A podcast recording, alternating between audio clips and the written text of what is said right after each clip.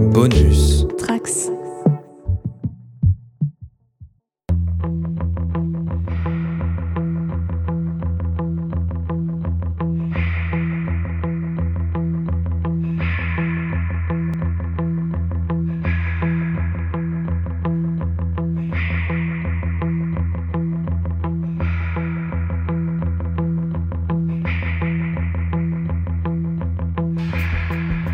Salut, c'est Quentin et vous écoutez Le Coin Pop. Aujourd'hui, on va reprendre la formule des podcasts sur Refn, Dupieux, Blomkamp ou plus récemment Eggers pour revenir sur la filmographie d'un autre réalisateur qui me fascine et dont on entend pas mal parler en ce moment pour la sortie de son nouveau film Men, Alex Garland.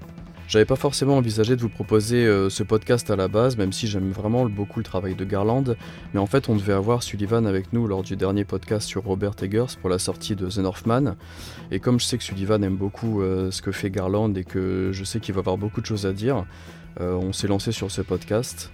Je dis on parce que bah, comme d'habitude il y a Manu avec nous. Salut Manu Salut Et donc vous l'aurez compris, ce soir j'ai l'honneur d'avoir Sullivan Rouault avec nous. Salut Sullivan Salut Quentin, salut Manu. Je suis content de, je suis content d'être là. Même si je suis pas très préparé, donc je sais pas si je vais avoir tant de choses que ça à raconter.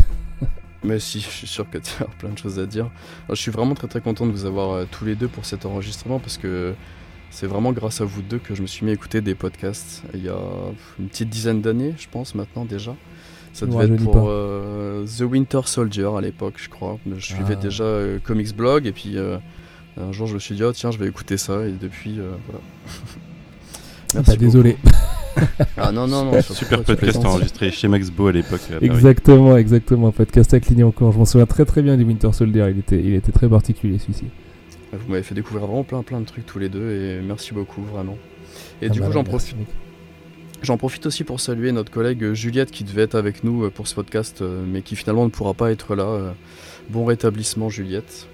Donc euh, Pense à elle. comme, comme à chaque fois le but de ce podcast sera de vous donner euh, nos avis et ressentis sur, sur les œuvres euh, et de revenir euh, chronologiquement sur l'ensemble de la filmo du réalisateur en essayant d'analyser ses thèmes et son style, même si on se concentrera principalement sur les films qu'il a réalisés et un peu moins sur ceux qu'il a écrits à la base. Et donc je vais me permettre de commencer très rapidement avec une petite partie plutôt descriptive du début de, de sa carrière, avant qu'il devienne, entre guillemets, réalisateur. Donc surtout si vous avez des choses à, à ajouter euh, ou à corriger ou quoi, vous m'arrêtez, hein. vous me reprenez. Vas-y, vas-y. Euh, donc euh, Alexander Garland est, est donc euh, romancier, scénariste et, et- et réalisateur. Il est né à Londres en 1970 et commence sa carrière avec le roman The Beach, La plage, en 1996, dont a été tiré le film du même nom de Danny Boyle en 2000. Pour faire euh, rapide, La plage, c'est l'histoire de, Richard, euh, joué par euh, Leonardo DiCaprio, qui apprend l'existence d'une dans une île au large des côtes de, en Thaïlande d'un d'espèce de, de- d'Eden où vit une, une petite communauté. Et du coup, il va s'y rendre avec deux Français joués par Virginie Ledoyen et, euh, et Guillaume Canet. Vous voulez revenir rapidement sur la plage ou Je t'avoue que c'est un des Danny Boyle que j'ai jamais vu. Il y a ça et Sunshine euh, Ah, c'est vrai qui sont Ah, assez trop, liés. ma- trop marrant. T'as- T'attends, Et, t'as euh, jamais vu Sunshine? Bah, je sais pas si tu te souviens, tu m'avais prêté le Blu-ray pendant. Mais c'est pour ça, je- parce que je m'en souviens très bien justement de t'avoir prêté ce Blu-ray. Et j'ai jamais pris le temps de le regarder. Mais non. c'est pas comme s'il t'est passé par 4-5 C'est le, plateformes depuis. c'est le meilleur film de Danny Boyle, quoi. Et c'est peut-être, bon, on va y revenir de toute façon dans le podcast, mais une des étapes les plus importantes de, de la carrière de Garland, je pense. Qui, euh, je sais pas si, Quentin, si t'as prévu de revenir un peu sur, sur sa jeunesse et sa genèse près euh, la plage, du coup? Euh, J'avais pas prévu. Mais du coup, bah vas-y. Si Ouais, tu- il y a quelques trucs à dire, je pense, sur lui. Euh, bon, déjà, c'est un, un, un mec qui est né euh, relativement aisé, c'est-à-dire que aisé mais d'une famille de gauche, puisque son père il était dessinateur de presse, euh, un- c'était un cartooniste quoi. Donc il est né avec un, un- daron qui avait une activité artistique qui fonctionnait plutôt bien et avec euh, des comics à la maison, des pulps, de la SF de partout et les premiers jeux vidéo. Et on verra plus tard que c'est hyper important parce qu'en fait Garland c'est un énorme geek. Et d'ailleurs on va le retrouver à fond dans son cinéma, que ce soit Sunshine ou Dread, euh, même si Dread on peut dire qu'il l'a écrit mais aussi réalisé, ça fait partie de la légende de ce film. Euh, et du coup on est sur... euh, euh, un mec de cette génération trendspotting quoi comme je les appelle. Donc euh, trendspotting massive attack et tout quoi. Un peu euh, génération Damon Albarn euh, euh, comment il s'appelle Robert Del Naja, enfin voilà, toute cette génération de Britanniques hyper intéressant qui évidemment se prennent le punk en, pleine phase dans les années 80 euh, en l'occurrence Garland à fond puisqu'avec un père qui est cartooniste on peut imaginer que tout ce qui est culture alternative à la maison ça y allait euh, à mort quoi. Et euh, La plage du coup pour revenir à, son premier bouquin du coup puisque c'est le premier film qu'il écrit mais c'est surtout son premier livre en fait c'est comme ça qu'il rencontre Danny Boyle qui veut l'adapter. C'est un peu un bah, pour moi, c'est un peu Trainspotting 2 avant l'heure en fait. C'est vraiment le bouquin de cette génération britannique qui commence à, à se défoncer, euh, qui va aller chercher des paradis artificiels et tout. Bon, littéralement en plus euh, euh, dans la plage, on le voit puisqu'il part à, Bangkok chercher un paradis artificiel hautement artificiel, mais je vais pas spoiler le film à Manu du coup s'il l'a pas vu. C'est un film hyper intéressant mais qui est hyper décrié parce que Virginie Ledoyen, Guillaume Canet, du coup on a pris ça pour un film de petit minet, alors qu'en fait c'est Far Cry le bordel quoi. et ça part vite en couille. Et et en tout cas, c'est un, bouquin hyper intéressant. Moi, je l'ai lu après l'avoir vu et euh, j'ai adoré la lecture. Genre, vraiment, c'est hyper sulfureux. Il y a quelque chose de très moite, de très sale chez Garland, en fait, dans, dans, dans, le Garland de l'époque. Et qui a écrit notamment Le Coma juste après et qui est pour moi son meilleur bouquin. Alors, pareil, bouquin assez décrié, assez mal noté, euh, assez mal vu dans les communautés littéraires en général. Mais, euh, mais qui est hyper touchant sur, qui est en gros un peu du Philippe Cadic light sans vouloir lui manquer de respect, parce que Dieu sait que Alex Garland est un génie. Mais euh, c'est un mec qui tombe dans le coma et qui se réveille. Mais en fait, la question que pose le roman, c'est est-ce qu'il s'est vraiment réveillé?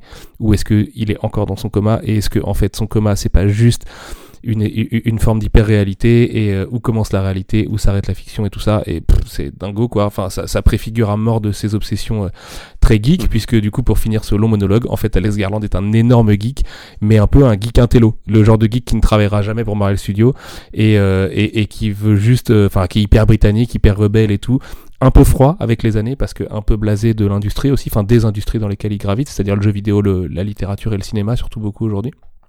Mais voilà, faut pas oublier que, que, que, c'est un énorme nerd euh, qui a en plus vu la pop culture euh, passer du statut de truc euh, complètement euh, contre-culture au truc pas cool, au truc super dominateur, au truc aujourd'hui euh, qui, est, qui, est, même plus juste dominateur, qui est, qui est vraiment la doxa et, et, la culture dominante. Et, et c'est marrant parce que plus la pop culture devient dominante, plus il va faire d'autres choses en fait. Et on le voit avec Men et on le voit avec, avec ses, ses, dernières productions et tout ça. Mais bon, dans Devs, on voit que c'est un giga geek en fait. Genre évidemment les geeks qui sont fascinés par la Silicon Valley quoi. Et bref, je te rends la parole Quentin. Non, pas de souci. Euh, tu as dit quelque chose d'assez intéressant, c'est que moi, j'ai pareil, j'ai découvert le livre après le film et j'ai préféré, euh, j'ai préféré le livre qui se lit euh, très très vite, hein, très facilement. Ah ouais, c'est un pur livre de plage, sans mauvais jeu de mots quoi. Genre ça se lit vraiment en deux jours et demi quoi. Ouais, c'est ça. Même bon, le coma, je le conseille limite à lire en une fois parce que de toute façon c'est très court et c'est hyper court. Et, et et ouais, ouais, je préfère. Même si euh, le, le, enfin, le film de Danny Boy, il est quand même très très proche du, du, livre, du coup, il y a quelques tout petits détails qui changent à droite à gauche, mais ça change vraiment pas grand chose. Je préfère quand même le, le livre, euh, personnellement. Et ce film euh. est, est, assez mal perçu en France. C'est marrant parce que en fait, à l'époque, c'est vraiment sorti dans la DiCaprio mania. Et mhm. donc, c'était DiCaprio qui faisait une Daniel Radcliffe, c'est-à-dire qu'il allait faire du cinéma qui n'était pas pour les minettes et qui n'était pas pour les mamans. Et, euh, et en France, c'était la grande époque où le marketing faisait n'importe quoi. Et donc, on l'a vendu comme un DiCaprio euh, banal, un peu, quoi. Tu sais, un truc bah, Titanic, euh, tu vois, genre mhm. DiCaprio. et finalement, il a pas coulé, il est parti à Bangkok.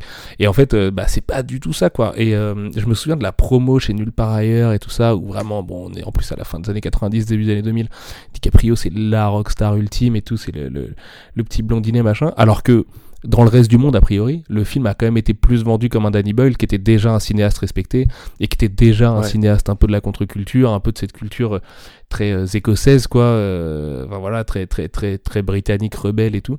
Et euh, alors qu'en France on a mis longtemps avant de avant de revenir sur le fait que c'était un film de Danny Boyle écrit par Alex Garland du coup. Et aujourd'hui il y a, y, a, une énorme redcon de beaucoup de gens qui disent ouais ouais la plage est chambée et tout alors que pendant longtemps ça a été vu comme une espèce de nanar pour pour pour les fans de DiCaprio quoi mais c'est complètement la raison pour laquelle je suis passé à côté à l'époque. Hein. Ouais, mais ça m'étonne pas. J'ai jamais retrouvé l'occasion d'y retourner spécifiquement, mais. Je pense que tu vas kiffer. Il y, a, une belle énergie dans ce film. Il y a une belle énergie des années 2000, quoi. Il y a un truc euh, très. Euh, ça ressemble un peu à un clip en plus. Il est un peu dans son époque quand même. Hein. Il est très très ancré dans cette, dans cette époque-là quand même, je trouve. Ah, complètement, complètement. Et euh, pour revenir sur ce que tu disais, en plus, j'ai lu là pour préparer le podcast que Boyle s'était vraiment battu pour que pour reprendre Evan McGregor en fait dans le rôle principal. C'est Ah, d'accord, ok. C'est la production qui, qui, qui forçait pour euh, DiCaprio, mais lui voulait garder euh, euh, McGregor. Ah, je savais pas du tout ça. Voilà. Moi, j'ai découvert tout à l'heure. Ouais. Voilà. Bah, ça m'étonne pas qu'ils soient potes, tous ces, tous ces mecs-là. Là. Tous les Britanniques trop cool, quoi.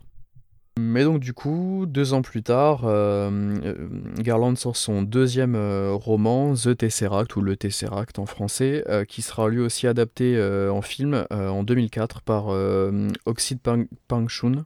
Alors j'ai pas vu le film, mais j'aime plutôt bien le, livre que j'ai là à côté de moi. Et du coup, le, synopsis de la quatrième de couve là de mon, mon exemplaire, c'est à Manille, aux Philippines, un jeune marin, Sean, a rendez-vous dans un hôtel miteux avec un gangster redoutable et redouté. Son destin va croiser celui de Rosa, une femme médecin mariée et mère de deux enfants, et celui d'un gamin de 13 ans qui mendie le long des trottoirs de la grande cité asiatique et vend le récit de ses rêves à un curieux psychologue qui connaît la définition du Tesseract. Est-ce que tu avais lu ce livre-là euh, Non, non, non, Non. mais j'ai- cette malédiction de. Il y a toujours plein de trucs des auteurs que j'aime que je veux pas lire, que je repousse. Ça me vient de Lost, Manu euh, sait. Euh, je sais pas pourquoi le TCR. Je l'ai le bouquin depuis pas mal de temps, parce que de- de- depuis que je suis vraiment fasciné par le cinéma de Garland. Mais je veux pas le lire avant, je sais pas, avant de me sentir prêt. Et j'ai pas vu le film non plus, parce que c'est vrai que du coup, le, le- le film est surtout sur le circuit asiatique, si je dis pas de bêtises. Enfin, vraiment sorti en Asie dans un premier temps. Et, euh, et du coup, je le verrai un jour. Euh, mais voilà, c'est c'est une de mes grosses lacunes sur Garland. Euh, moi j'ai bien aimé, c'est assez, euh, c'est- faut, être, faut passer le début, j'ai eu un petit peu de mal avec le, le départ, mais c'est très poisseux aussi, c'est bien crade et tout, dans l'ambiance hein, pas, hum, et, mais c'est assez intéressant, du coup je, je dirais rien de plus là-dessus, j'ai juste euh, euh, lu là pour mes, pour mes recherches que pour, par, pour, euh, par contre pour le film, pour l'adaptation, lui avait pas du tout participé, hein, il, a, il a dû valider le truc et, euh, et après Oui, il a juste de- vendu des droits, ouais. ouais, ouais. c'est ça, là, là où il était quand même euh, toujours, je, pense, je pense, très très proche de, de Boyle euh, pour, euh, pour les autres, dont, dont on, enfin, pour euh, La plage et les autres dont on parlera après. Euh, autant sur celui-ci, je pense que c'est juste, euh, voilà, euh, ok, vous prenez le- les droits du bouquin et voilà. Bah, je, sais, je sais que Danny Boyle est tombé amoureux de lui. hein. Enfin, vraiment, euh, quand il lui achète ouais. le droit de la plage et qu'il le rencontre et qu'il lui propose d'écrire le film et tout derrière. Et après, bon, on va revenir sur tous les films qu'ils ont fait ensemble parce qu'ils en ont fait quand même un paquet.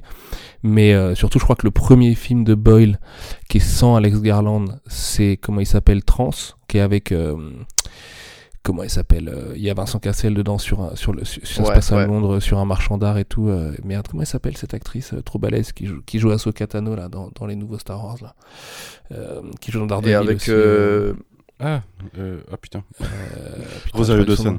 Rosario Dawson, c'est ça exactement. Et, euh, Et le jeune Charles Xavier, là, comment il s'appelle aussi lui Ah oui, oui, oui, exact, exact, tout à fait, James McAvoy. Voilà. ouais.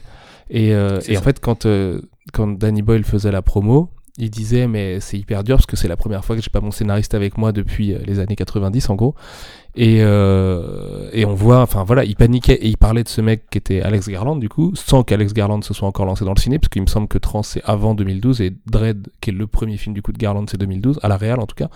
Et, euh, et du coup, ça crée un espèce de mystère de mais attends, c'est qui ce scénariste génial avec qui il a fait 28 jours plus tard Sunshine et, et d'autres Mhm. films. Et, euh, et ouais, ouais, ouais, ils ont, une, ils ont une relation très forte. Et d'ailleurs, c'est marrant parce que, sans faire du gossip, je crois qu'ils s'entendent toujours correctement, mais qu'il y a un espèce de truc de ah ouais, t'es venu toi aussi faire de la réal, t'es un peu sur mes plates-bandes, machin. Et euh, Ah oui. on les voit pas se donner de la force euh, régulièrement ou quoi, alors que bon, je, je, je suis pas persuadé qu'il y ait vraiment d'engueulade ou quoi. Ils ont l'air de parler de l'un et de l'autre avec plutôt, euh, plutôt de, de- de- des bons mots et de la gentillesse, mais. euh, c'est rigolo quoi, tu sais, c'est un peu le- le- le- l'élève qui a dépassé le maître en fait. Surtout qu'au final, ils sont pas réellement euh, concurrents aujourd'hui, ils proposent pas du tout le, le même genre de film tous les deux. Non, c'est sûr, non, non, mais c'est clair. Mais c'est surtout qu'au départ, Garland, il pensait pas du tout faire de la réal en fait. Genre, euh, c'était un mec Oui, des mots, c'est un mec des textes et tout. Il s'est toujours dit, il y avait un super Google Talk là qu'il avait fait. Alors, je sais plus Ouais. si c'est pour Ex Machina ou pour Annihilation. Je crois que c'est pour Annihilation. C'était en 2017, être, ouais. donc ça doit être ou 2016 même, ça doit être Annihilation. Et euh, où il raconte que en fait, il voulait pas faire de la réal parce qu'il considérait qu'il avait pas d'œil. Et I relate. et, et, et, et du coup, c'est- marrant qu'il se soit lancé quand même après tout, et surtout quand on voit aujourd'hui les plans qu'il est capable de proposer. Alors j'imagine avec une équipe, avec un directeur photo, avec euh, des gens pour l'aider et tout, mais évidemment que le mec a un œil et qu'il était fait pour ça en fait. C'était c'était juste, il fallait qu'il finisse, qu'il plie le game de l'écriture pour qu'après il ait un peu des défis à, à relever, parce qu'un autre truc qu'on n'a pas dit, c'est qu'il a commencé très jeune aussi. Et c'est très rare d'avoir, des si grosses productions aussi jeunes. Ce qui fait qu'aujourd'hui, il est dans sa quarantaine, à la fin de sa quarantaine, et que, euh, et que le mec, il est euh, un peu au summum de, de, de, de, de son cinéma, à son prime, comme disent les jeunes, quoi. Oui, bah parce que du coup, né en 70, La plage c'est 96, il a que 26 ans en fait. Ouais, c'est ça, exactement. C'est ça. Et il doit avoir une petite cinquantaine aujourd'hui, du coup, ouais, c'est ça, il doit avoir 50, 51, 52 ans. J'aurais dû t'envoyer le, le conducteur, Sullivan, parce que tu me devances un peu. Mais Ah, pardon, excuse-moi. pas, pas de souci. Euh, T'inquiète. Euh, du coup, euh, après avoir écrit ces deux livres-là, qui ont été donc ensuite tous les deux adaptés sur grand écran, il va directement passer à l'écriture de scénarios de films. En fait, c'est là où il va passer de, de romancier à scénariste. Pour les films, donc euh, 28 jours plus tard, dont on, on venait de parler en 2002, et Sunshine en 2007. Euh, donc deux films euh, également réalisés par, euh, par Danny Boyle après, après La plage.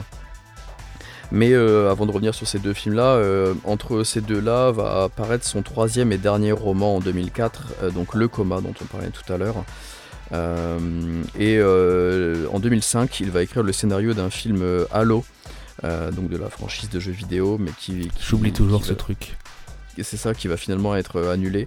Alors le, scénario avait été réécrit ensuite par euh, D.B. Wise de euh, Game of Thrones et Josh Olsen de History of Violence jusqu'en 2000. Le projet va pousser jusqu'en 2008 et ça va être annulé à, ce moment-là.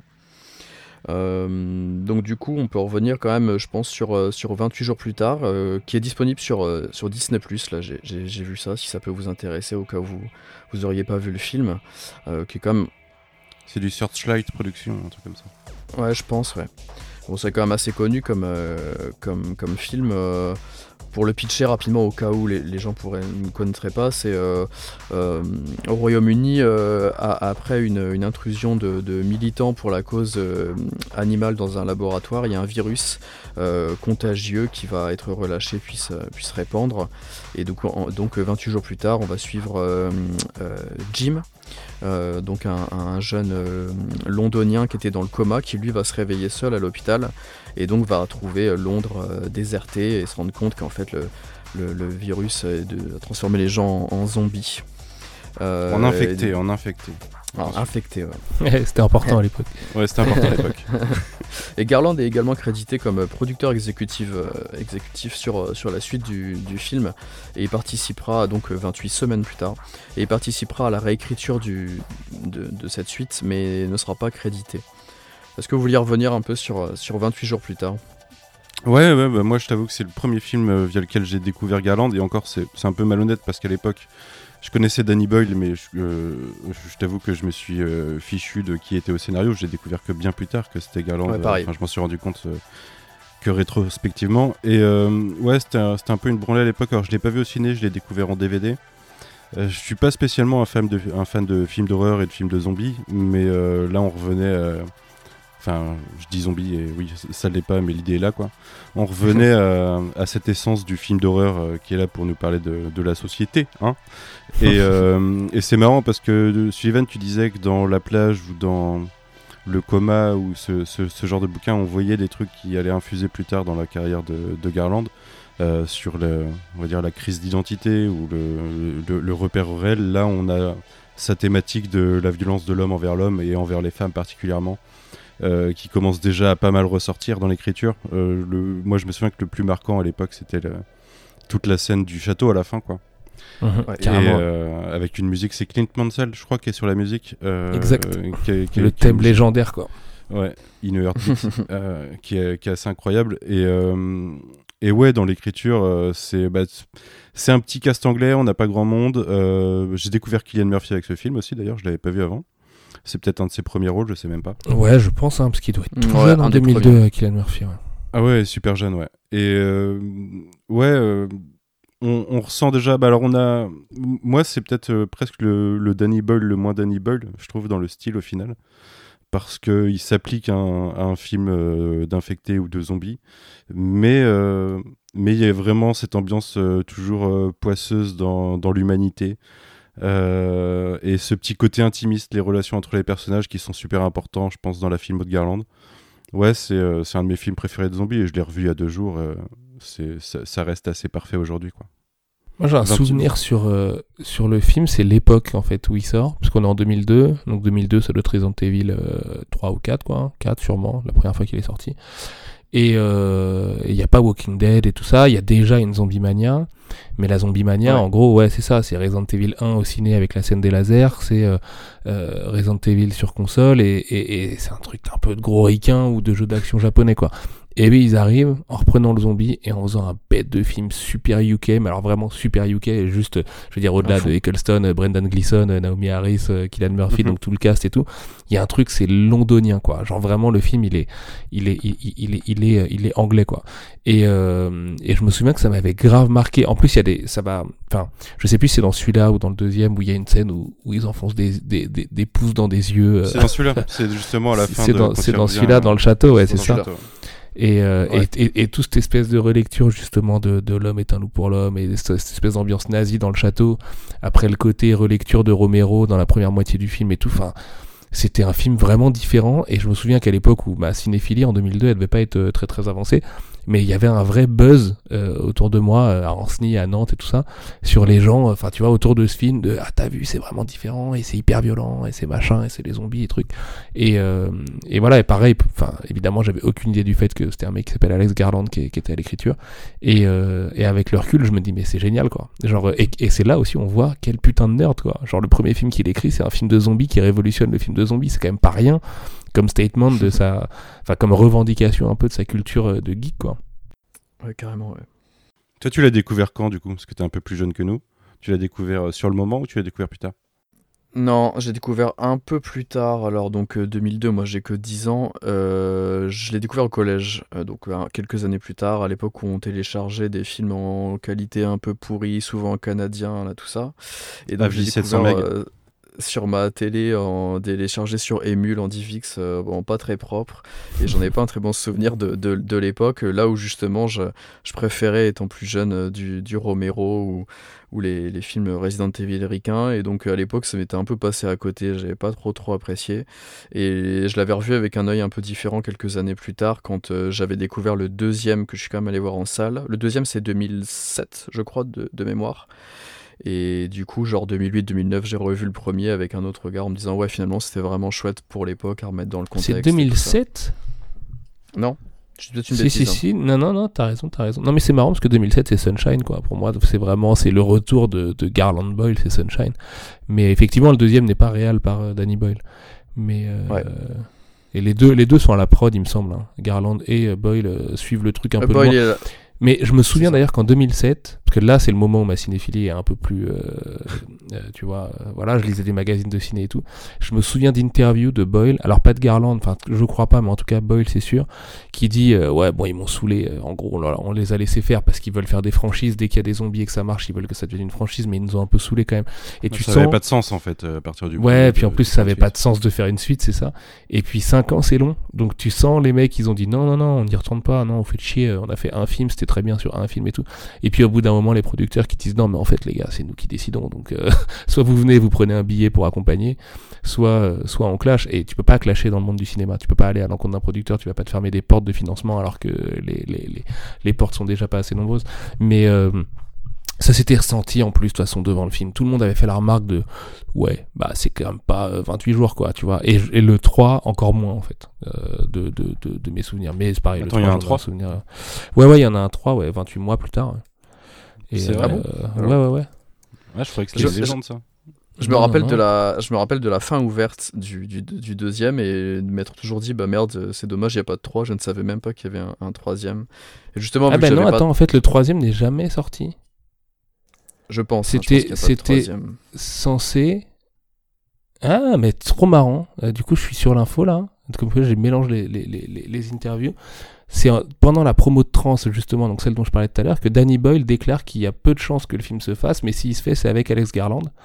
Et Alex Garland, lui, de son côté, avait dit non, le film se fera pas. Et c'est là où il y avait un espèce de micmac entre les deux, en fait, parce que Boyle l'avait chauffé, et puis Garland avait dit bah non, et puis après Boyle avait dit bon, bah du coup, euh, le mec est, est, pas très chaud. Mais il y a bien eu un projet 28 mois qui est jamais sorti, excusez-moi les gars. Ah bah, je, me doute parce que la, la fin du, de, de, 28 semaines est quand même vachement ouverte et du coup. Euh, et sur Sci Fantasy, Sci Fantasy 2015, il y a eu des discussions euh, pour que le film soit ressuscité par la production et sans Danny Boyle et Garland qui euh, n'avaient radicalement pas envie d'y aller. C'est Andrew McDonald, du coup, le producteur de la, la saga. Ok, ok, merci. Voilà. Euh, donc, comme je précisais tout à l'heure, entre 28 jours plus tard et euh, Sunshine, on avait son, troisième et dernier livre, euh, Le Coma, dont, dont, Sullivan nous a un peu parlé tout à l'heure, que je vous conseille vraiment, vraiment, si vous êtes un minimum curieux sur Alex Garland. vous pouvez littéralement le trouver à 1 euro sur, sur le net. Moi, je l'ai acheté à 1 euro à l'époque, et ça se lit en une fois. Il y, a des, y a des versions illustrées qui sont sympas en plus. c'est vraiment un super livre, je trouve. moi qui suis si je dis pas de conneries, tous les bouquins de Garland se trouvent à trois fois rien. En fait, parce que comme en tant que romancier, il a jamais eu des succès monstrueux. Euh, il y avait un truc au Diable Vauvert aussi où il avait fait une nouvelle. Alors j'ai plus le nom par contre. De... C'était les nouveaux quelque chose. Euh, mais pareil, je l'avais payé 2 euros. et en fait, j'avais vu Alex Garland à un moment où j'étais dans ma boulimie Garland, je l'avais acheté comme ça. J'avais juste lu sa nouvelle et j'avais pas trop lu les autres. Je suis désolé pour les autres auteurs qui l'accompagnaient. Mais euh, genre avec la livraison, euh, pour 4 euros, vous recevez un bouquin tout beau, grand format, Diable Vauvert et tout. Alors que, bon, évidemment, en neuf, ça se trouve plus, hein, mais ça n'a jamais été trop réimprimé. Mais par contre, il y en a quand même pas mal en circulation et, je, vous conseille de d'aller jeter un oeil. Ça pareil pour la plage, hein. la plage en poche, je pense à 2 euros, ça, ça se trouve facilement quoi. Ouais, c'est sûr. Et donc, euh, pour pitcher rapidement euh, Sunshine, qui est d'ailleurs également euh, disponible sur, sur Disney, on est en. Donc, toujours réalisé par Danny Boyle et écrit par Alex Garland. On est en 2057 et le soleil est en train de, s'éteindre progressivement. Et en fait, on suit un vaisseau euh, avec un équipage de, de 8 astronautes qui va être envoyé dans l'espace pour tenter de rallumer le, soleil. Et donc, euh, cette mission Icarus 2, euh, en fait, a pour but d'expédier une charge au cœur du soleil pour, le, pour le, rallumer. Et en fait, 7 ans plus tôt, il y avait une première tentative qui avait déjà été envoyée avec Icarus 1, qui avait disparu mystérieusement. Et donc, forcément, sur cette deuxième mission, euh, ils, vont retrouver euh, euh, une trace de, un signal de détresse de, de, Icarus 1, et donc ils vont décider de d'aller les retrouver pour augmenter leurs chances de réussite en fait en, en, se disant qu'ils pourraient utiliser aussi la, charge explosive de, de Icarus 1 et en fait cette décision va avoir de, de, lourdes conséquences on va dire. Je pense que on va peut-être pas en dire plus que ça ouais ouais ouais tu, tu, l'avais vu toi Tu l'avais vu toi Manu Sunshine? Non, non, ce que je disais tout à l'heure, c'est le, fameux Blu-ray que j'ai gardé un an et demi chez moi sans, sans jamais le lancer. Ah oui, oui, autant pour moi. Mais, euh, et je voulais le voir à la base cette semaine, mais j'ai pas eu le temps. Ah, film de ouf, tu vas trop kiffer Manu là. Franchement, essaie de te le faire euh, quand t'as J'en suis persuadé en plus. Mais il y a une quantité de listes, euh, ce que tu disais tout à l'heure, une quantité de films dont je suis persuadé que que je vais aimer qu'il faut que je trouve le ah mais pour me mettre dedans. Celui-là, il est un peu tout le temps. Hein. Pour moi, avec Les Fils de l'Homme, c'est peut-être le meilleur film des années 2000, quoi. Genre vraiment, euh, c'est extraordinaire. Ah après, c'est aussi parce que c'est un gros film de geek. Euh, c'est un truc qui préfigure euh, toute la génération. Enfin, non, c'est l'héritier évidemment euh, des Ridley Scott et compagnie euh, euh, qui font du, parce que bon, il y a un petit côté survival dans Sunshine, on va pas trop spoiler, mais c'est pas juste une mission de mecs qui partent dans l'espace, qui, qui sont sur les traces d'une ancienne mission. Hein. Il y a un vrai vrai délire survival de ouf. Il y a une espèce d'esthétique à la Cube et tous ces films de, de, de gigamateux aussi là. Il y a un casting de malade, j'ai un souvenir de Ken Watanabe qui est incroyable dedans. Et, euh, et ouais, ouais, le film, le film est acide. Le film, il est dangereux, quoi. Euh, il, te, il, te, il te bouffe littéralement. En même temps, il y a des moments de nostalgie pure. Parce qu'on parle d'un thème qui, encore une fois, est écologique aussi. C'est un des trucs, quand même, qui matine souvent la, la, la, la carrière de Garland à l'écriture. Et euh, d'ailleurs, Sunshine, c'est marrant parce que à chaque fois, je vois que c'est un roman de Garland qui est adapté, qui est sorti la même année que le film, donc ça n'a pas trop de sens. Mais j'ai l'impression qu'en fait, c'est un treatment qu'il a écrit comme un roman, qu'il a filé à Danny Boyle, qu'il a adapté avec lui à ses côtés et du coup ça a donné un espèce de, de, truc hybride avec un roman qui sort pour accompagner et qui est, qui est en gros un espèce de script plus plus au départ. Mais euh, c'est un film de c'est du c'est du writing porn quoi. Genre vraiment euh, tous les enjeux tous les enjeux pardon sont hyper bien gérés. Il y a énormément de non-dits. Euh, comme souvent chez Garland, la première moitié, bah, surtout chez Garland Danny Boyle, parce que c'est un gimmick qu'il a un peu perdu après quand il est parti en solo, mais la première moitié du film n'a rien à voir avec la deuxième. Et vraiment, t'as une rupture de ton euh, limite coréenne, quoi, euh, au milieu. Et euh, ouais, ouais, ouais, pour moi, c'est le meilleur film de Danny Boyle. C'est un Et pourtant, Danny Boyle a fait beaucoup de chefs-d'œuvre, hein. mais euh, c'est un, un, film hyper, hyper, hyper important et qui, je sais pas pourquoi, c'est un peu la malédiction de Garland d'ailleurs. Mais je crois que c'est parce que c'est un gros geek, alors fallait bien que ça le rattrape. Euh, le film est un peu considéré limite comme un truc un peu série B et tout, tu sais, genre ouais, bah vas-y, c'est un peu perdu dans l'espace quoi. Alors que pas du tout quoi. Enfin, genre c'est beaucoup plus intellectuellement poussé que ça. Euh, ouais il y a un truc très euh, euh, littéraire dedans quoi. Il euh, y, a, un peu du Goulding du Ballard et tout. Enfin là là on est vraiment dans l'homme est un loup pour l'homme quoi. Et en même temps bah gros t'es au confluent de l'espace dans une mission suicide pour réactiver le soleil. Donc à quel moment la, saloperie de, nature humaine peut être que la situation dans laquelle tu t'es mis au départ et il y arrive et il y a un autre truc qui est ouf et euh, franchement, euh, kudos à Danny Boyle et à son équipe pour ça. Le vaisseau, on le ressent quoi. C'est-à-dire que tu, géographiquement, tu sais où tu es placé dans le vaisseau à différents moments du film. Et c'est là, c'est en ça que c'est un peu un truc de matheux à la cube et tout ça. C'est qu'il y a des compartiments dans le vaisseau.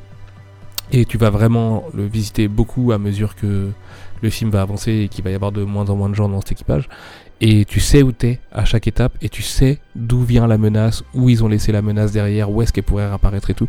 Et j'ai vraiment ce, souvenir d'une d'une spatialisation, enfin tu vois, d'une géométrie dans l'espace de ouf, euh, avec des, une écriture euh, à la serpe, quoi, bah Garland en fait, avec le recul aujourd'hui, on comprend pourquoi c'était si bien écrit, hein. et un casting de malade, et une esthétique de ouf et tout, enfin vraiment... Euh, la, tarte. Je sais que à l'époque, au début de Art, je faisais chier tout le monde pour que tout le monde mette ce film. Mais apparemment, ça marchait pas bien. Parce que du coup, en 2022, Emmanuel a toujours pas vu. Désolé. Ouais, super film. On, retrouve, on retrouve, vraiment l'ambiance poisseuse, je trouve, de, des livres de, de Garland. Euh, complètement. Tout est tout, le tout est tout le temps jaunâtre, euh, les lumières et tout. Et ouais, ça transpire beaucoup, quoi. Ça transpire, ouais, c'est ça. Et gros gros casting, il y a Michel Yeo, euh, Hiroyuki Sanada, il y a Chris Evans, Rose Byrne, il reprend donc... Putain, euh, c'est Hiroyuki Sanada j'ai dit, j'ai dit Ken Watanabe, je, suis, je dis vraiment beaucoup de conneries ce soir. Ah. En plus, c'est border raciste je, suis, je suis vraiment désolé. il y a Mark Strong aussi dedans, euh, entre autres. Mark Strong aussi, c'est vrai. De tout le monde. Mais euh, ouais, vraiment chouette film. Et puis je pense qu'il vaut pas trop. Enfin, on, on, on, rajoutera rien dessus parce que ce serait un peu dommage. Il faut vraiment le découvrir, je trouve. Euh, donc ouais, Manu, vas-y. Hein. Et euh, cette semaine. Également produit par Andrew McDonald d'ailleurs. Du coup, je suis allé sur l'affiche là. Et euh, donc ah, c'est vraiment le prod qui les a suivis pendant longtemps, longtemps quoi. Ce qui me fait me dire quand même qu'il y a peut-être eu un petit clash à un moment donné hein, euh, autour de, du projet 28 mois justement. Là. Ça a changé de ce que Boyle faisait, je trouve. ouais, ouais, ouais c'est clair, c'est clair. C'est clair. Mais je pense que c'est parce qu'il se rend compte qu'il a le talent de sa life avec lui, en fait. Et que. Euh, parce qu'en plus, en plus, je crois qu'il sort Slumdog Millionnaire, euh, genre un peu avant ou un peu après. Enfin, parce que Slumdog Millionnaire, c'est le succès de, de, de, Danny Boyle, celui qui lui fait gagner tous les prix et tout ça, machin, et qui est un truc hyper feel good et tout. Et Sunshine, à l'inverse, c'était. Euh, c'était, c'était, c'était plus proche de, de son premier cinéma, Trainspotting et tout, quoi. Slumdog, c'est juste après, en fait. C'est un an après. Ah, c'est après, ok. Ouais, c'est ça. Euh, c'est un an après? Attends. Mais le mec en un an, il a bah... passé. le ouf. Ouais, je, suis, je suis quasi sûr, hein, j'ai pas vérifié, mais Sunshine c'est 2007 et il me semble que Slumdog c'est 2008. Ouais, ouais, non, mais t'as raison, je pense que c'est après aussi. Mais attends, bah, je vais aller voir, c'est plus simple.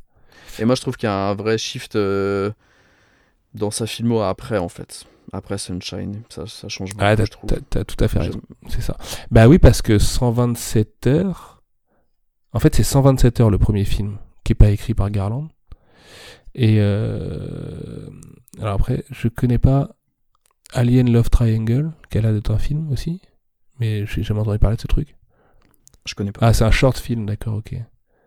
C'est une trilogie de 30 minutes et Danny Boyle a fait un segment, d'accord. Et en fait, c'est 127 heures qui sort en 2010, qui est le premier film sans Garland puisque Garland du coup part faire Dread de son côté, j'imagine à ce moment-là. Et après il enchaîne sur Trans, euh, Steve Jobs, euh, T2 et, euh, et puis là Yesterday l'année dernière ou, juste avant le Covid là. C'est ça, ouais. Euh, et donc après ça, et avant d'arriver à la partie qui nous intéressera peut-être le, le plus, il y a quand même une petite partie de sa carrière qui est un peu plus particulière entre 2010 et 2013, donc, où, où on le retrouvera au scénario du film Never Let Me Go de Marc Romanek en 2010, qui est une adaptation du livre du même nom de À la comédie romantique, là? Ishiguro. Ouais, c'est ça. Enfin, euh, Et- comédie romantique dramatique, du coup, mais. quand Ouais, c'est ça. Putain, je savais pas qu'il avait bossé là-dessus. Et donc ce coup-ci, c'est Garland qui adapte euh, un livre en fait. Et alors je vous l'avoue, c'est le seul Ah, film ouf, dont on va parler ce soir que je n'ai pas vu. je vois ce que c'est, mais je Ah, l'ai mais pas vu. c'est ouf. Si, si, mais le film, le film est pas mal en plus. Hein. Ouais, je pense, ouais. Euh, ouais, ouais, ouais, non, non, le film, il est, il est assez cool. Et je me souviens d'un propos assez politique, un peu. Je me souviens plus exactement, mais, euh, mais je me souviens de. Ouais, c'est ça, c'est Cara Knightley, Andrew Garfield, Carey Mulligan, une espèce de triangle de ouf là. C'est ça. Et euh, avec des. Ouais, et puis en plus, c'est. Tous ces acteurs-là, ils sont. Pareil, à une époque hyper intéressante, 2010, euh, on les connaît pas. Enfin, si, Cara Knightley, elle a déjà fait Pirate, mais. Euh, Carey Mulligan et Andrew Garfield, on les connaissait moins et tout. Mais je savais pas du tout que c'était Alex Garland qui était derrière ce truc, quoi. Putain, la folie. Ouais, Si, ça me chauffe c'est un ça. petit peu. Moi, j'étais un peu repoussé parce que vous connaissez mon amour pour Karen Knightley, mais, euh, mais pourquoi pas? Ah, c'est ça, c'est que c'était, c'était une dystopie en fait, où les gens ils peuvent vivre plus de 100 Ouais. ans depuis les années 50, c'est ça. Et, euh, et c'est un espèce de. de, de- C'est, c'est raconté en forme de flashback et tout, et. euh, Ah, yes. Putain, j'ai envie de le revoir du coup.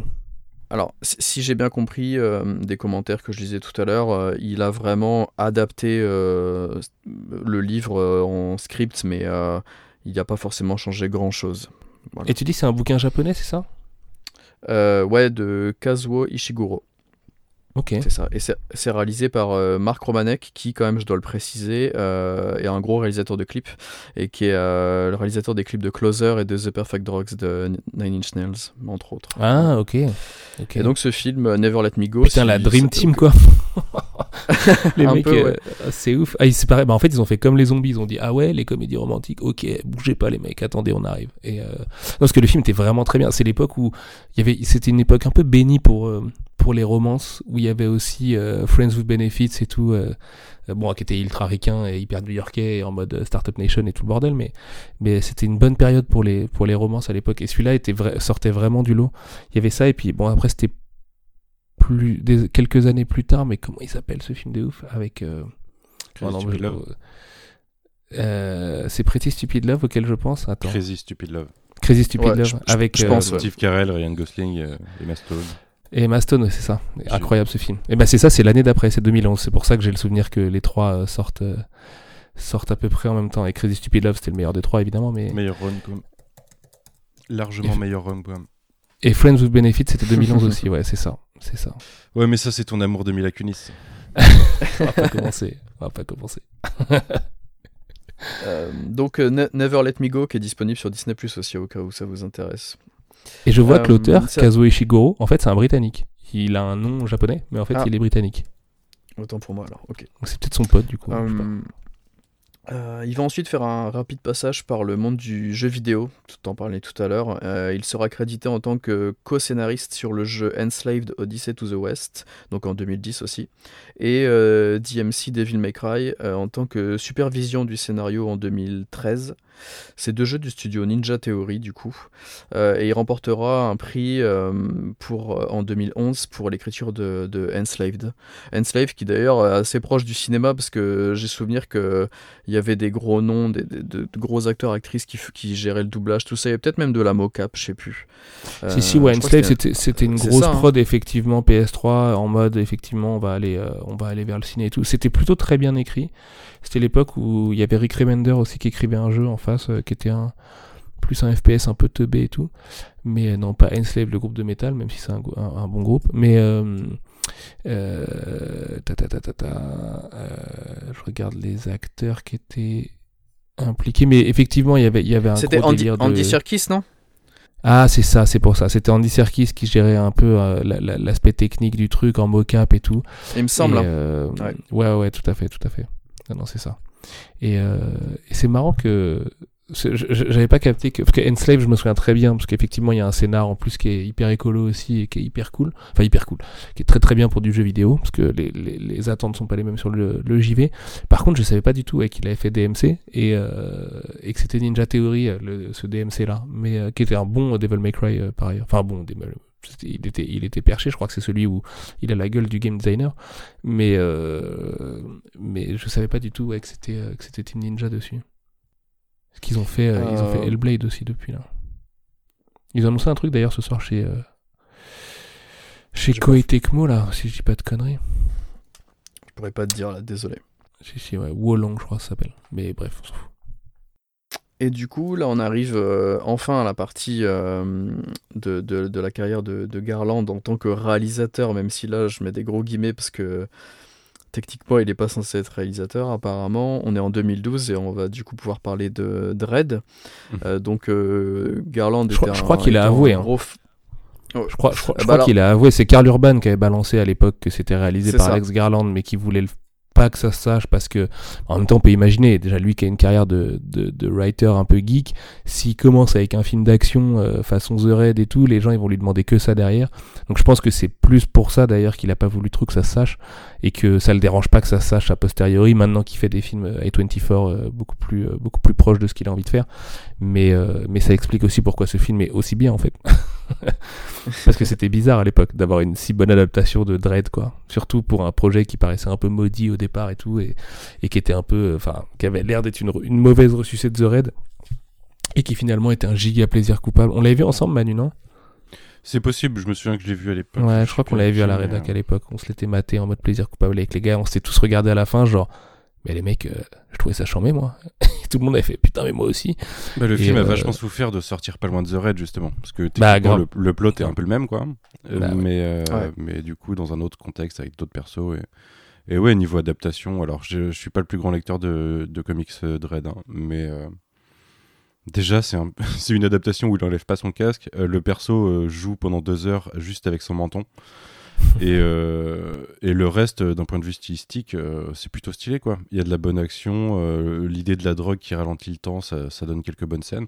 Oh, là, quand il défonce la porte, là, en mode jeu vidéo, là, tu sais, qu'ils Ouais. leur tirent tous dessus. Ah, génial, Ah. génial. C'est en la plus, pure geekerie, quoi.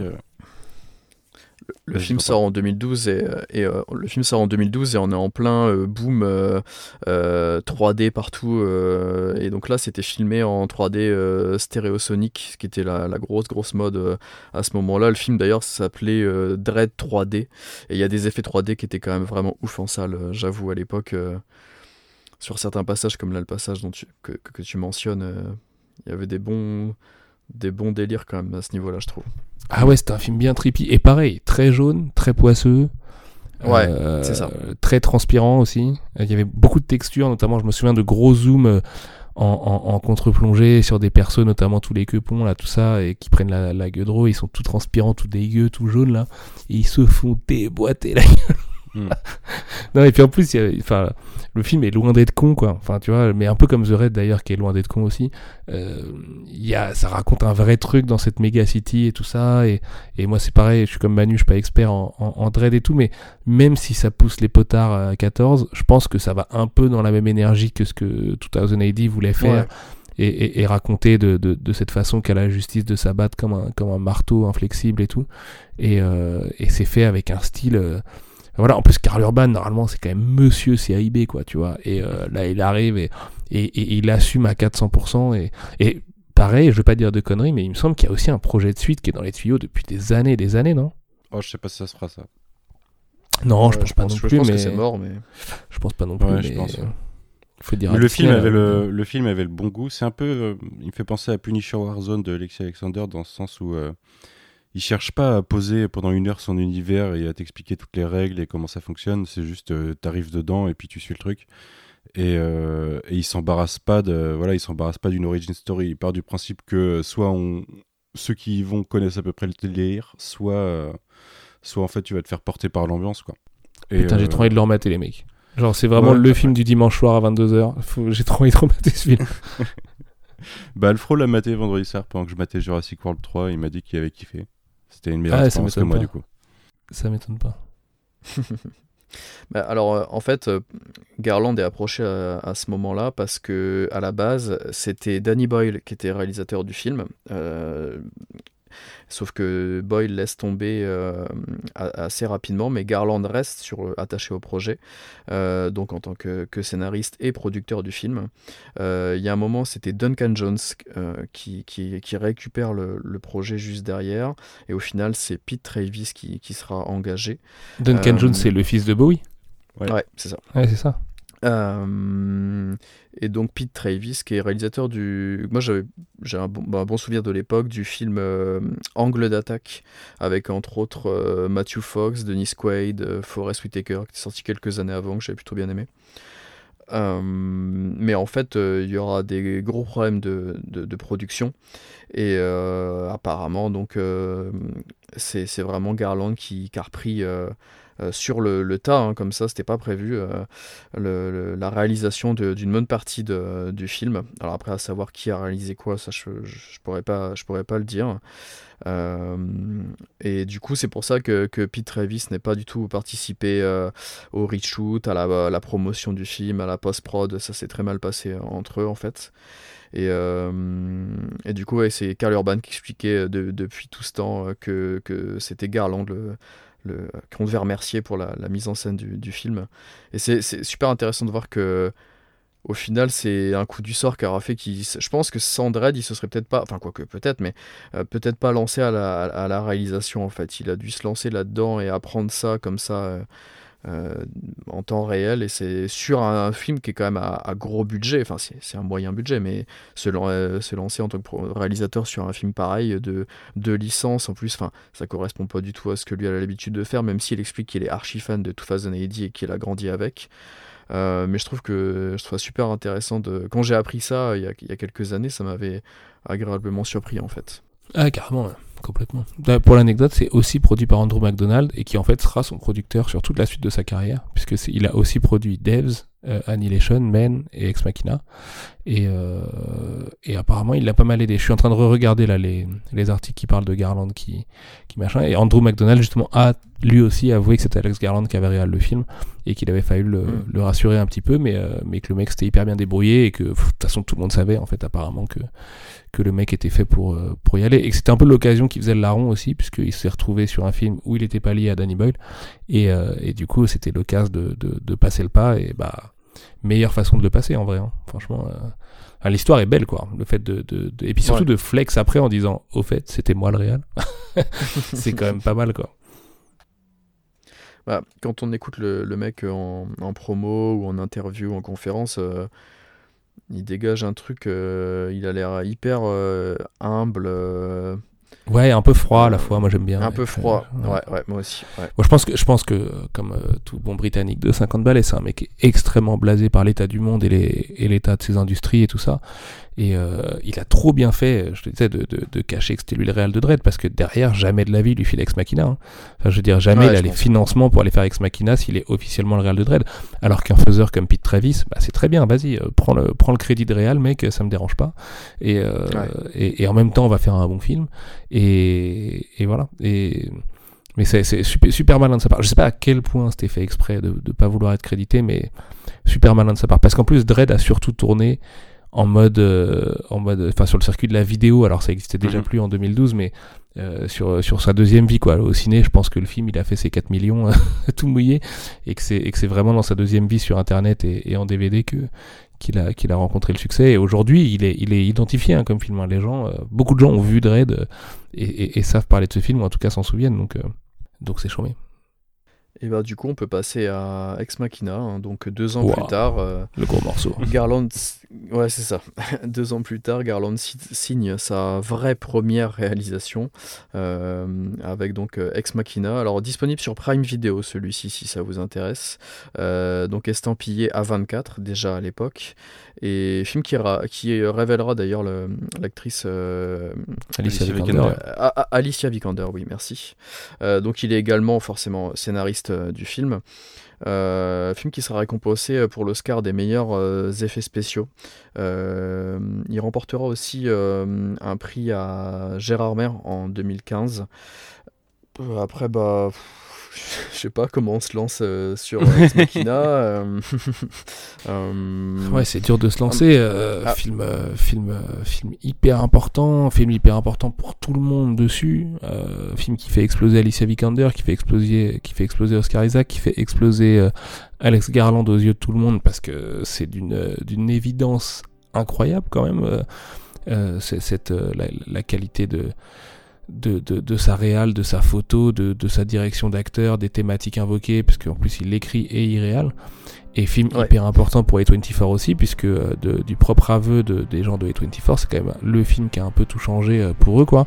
Puisque avant ça, ils avaient des gros réals, quoi. Ils avaient Harmony Corrine, ils avaient que Sofia Coppola, Denis Villeneuve, euh, Jonathan Glazer pour Under the Skin, euh, Steven Knight aussi, enfin voilà, plein de réals de ouf. Euh, Kevin Smith aussi pour Tusk, d'ailleurs, je vois dans la liste là, qui est sorti en même temps.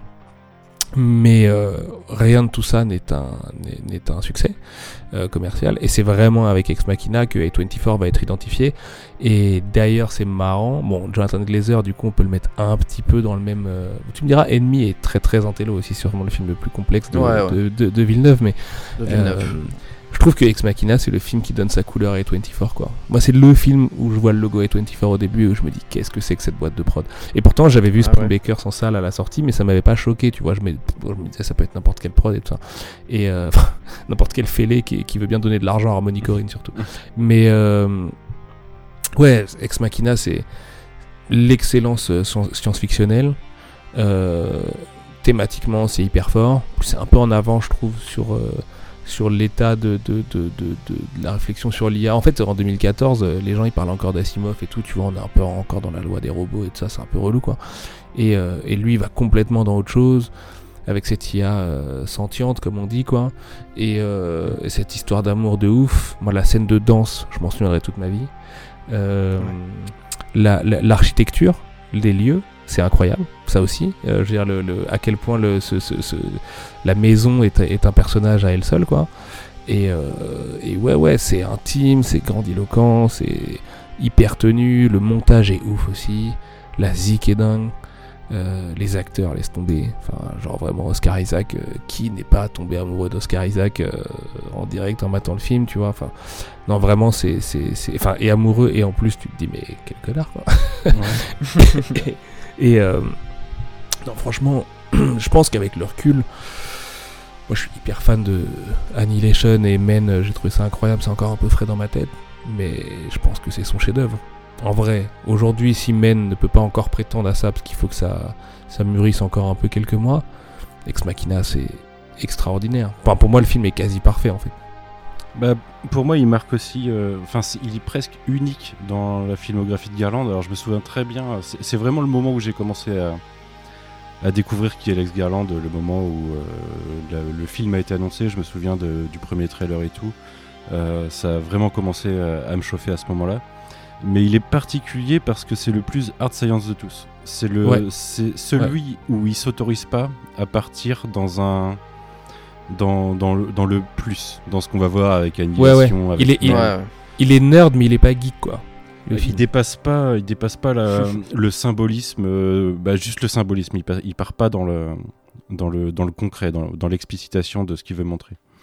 Et, Ouais, euh, et ce qui est fort, tu parlais d'Asimov, euh, de, dans- de ce qu'on on connaît principalement des robots euh, dans la culture populaire. Tout tourne souvent autour de ces trois lois, mais il va un peu plus loin. Il, en fait, euh, avec ça, il me semble qu'il a développé le film après avoir lu un livre sur, euh, sur la conscience et euh, sur, euh, sur ce- en gros ce, qui fait, ce fait l'être vivant, ce qui fait la conscience et ce qui fait qu'on est nous. Et il insuffle dans, dans ce côté science, puisqu'il va vraiment référencer beaucoup de... Enfin, euh, tout le principe du film, c'est de faire un, un test de Turing, c'est-à-dire un test qui va pouvoir montrer qu'une IA est parfaite parce qu'elle est indissociable d'un être humain. Et, euh, et à partir de ça, il va rajouter beaucoup d'aspects philosophiques à la, à la Platon, la caverne de Platon, des choses comme ça. Qu'est-ce qui, euh, au-delà de la conscience humaine, quel est notre niveau de conscience par rapport euh, au, monde dans lequel on vit? Et, et ouais, c'est une œuvre assez complète sur, sur ça et sur ce que peut être l'IA. Et au-delà de ça, alors on va spoiler le film forcément, mais euh, ce qui est fort dans le film, c'est qu'il il interroge la question. Alors euh, l'interrogation sur les IA, on s'est toujours posé. euh, sur ce qui pouvait partir en couille ou autre. Là, ce qui est assez intéressant, c'est qu'au final, ce qui, en voulant créer une intelligence artificielle qui se rapproche le plus de l'homme, bah, ce qui fait que ça va vriller, c'est ce qui va se rapprocher de l'homme. C'est son côté capable de vriller et de manipuler et de tricher. Et, ouais, et surtout transmis, enfin, transmis à travers des sentiments amoureux, quoi toutes mm. ces toutes ces toutes ces toutes ces flows là elles, viennent de de sentiments amoureux et tout et autre chose qui est hyper importante aussi c'est pour moi même si dans Dread il y a un petit peu de ça mais alors version très très geek, c'est le moment où, un peu à la idée Akiano, on comprend qu'il est complètement fasciné par les textes apocryphes, et notamment parce que le perso de Donald Gleason, il s'appelle Caleb, mhm. et donc euh, Caleb, voilà, personnage culte de la tribu de Judas et tout, et, euh, et, c'est un truc qui là aussi va le poursuivre, et qui est très geek aussi, enfin très nerd même, j'ai envie de dire, mais en tout cas les, les auteurs... Euh, qui sont des ex-geeks et des, et des néo-nerds un peu indépendants et tout, aiment beaucoup les textes apocryphes et, et utiliser ce genre de symboles et tout.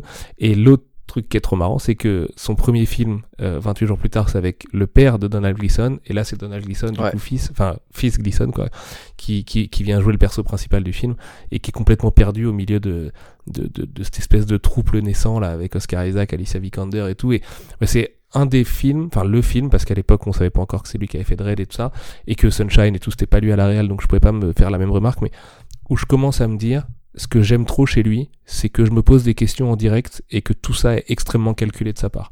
C'est-à-dire que il sait très bien euh, quelle question le spectateur va se poser à un instant T. On y reviendra sur Men tout à l'heure parce que j'ai un exemple hyper concret et vraiment très frais dans ma tête là-dessus. Bah là, il y, a celui de Caleb qui se pose la question de s'il n'est pas lui-même une IA. Exactement. voilà.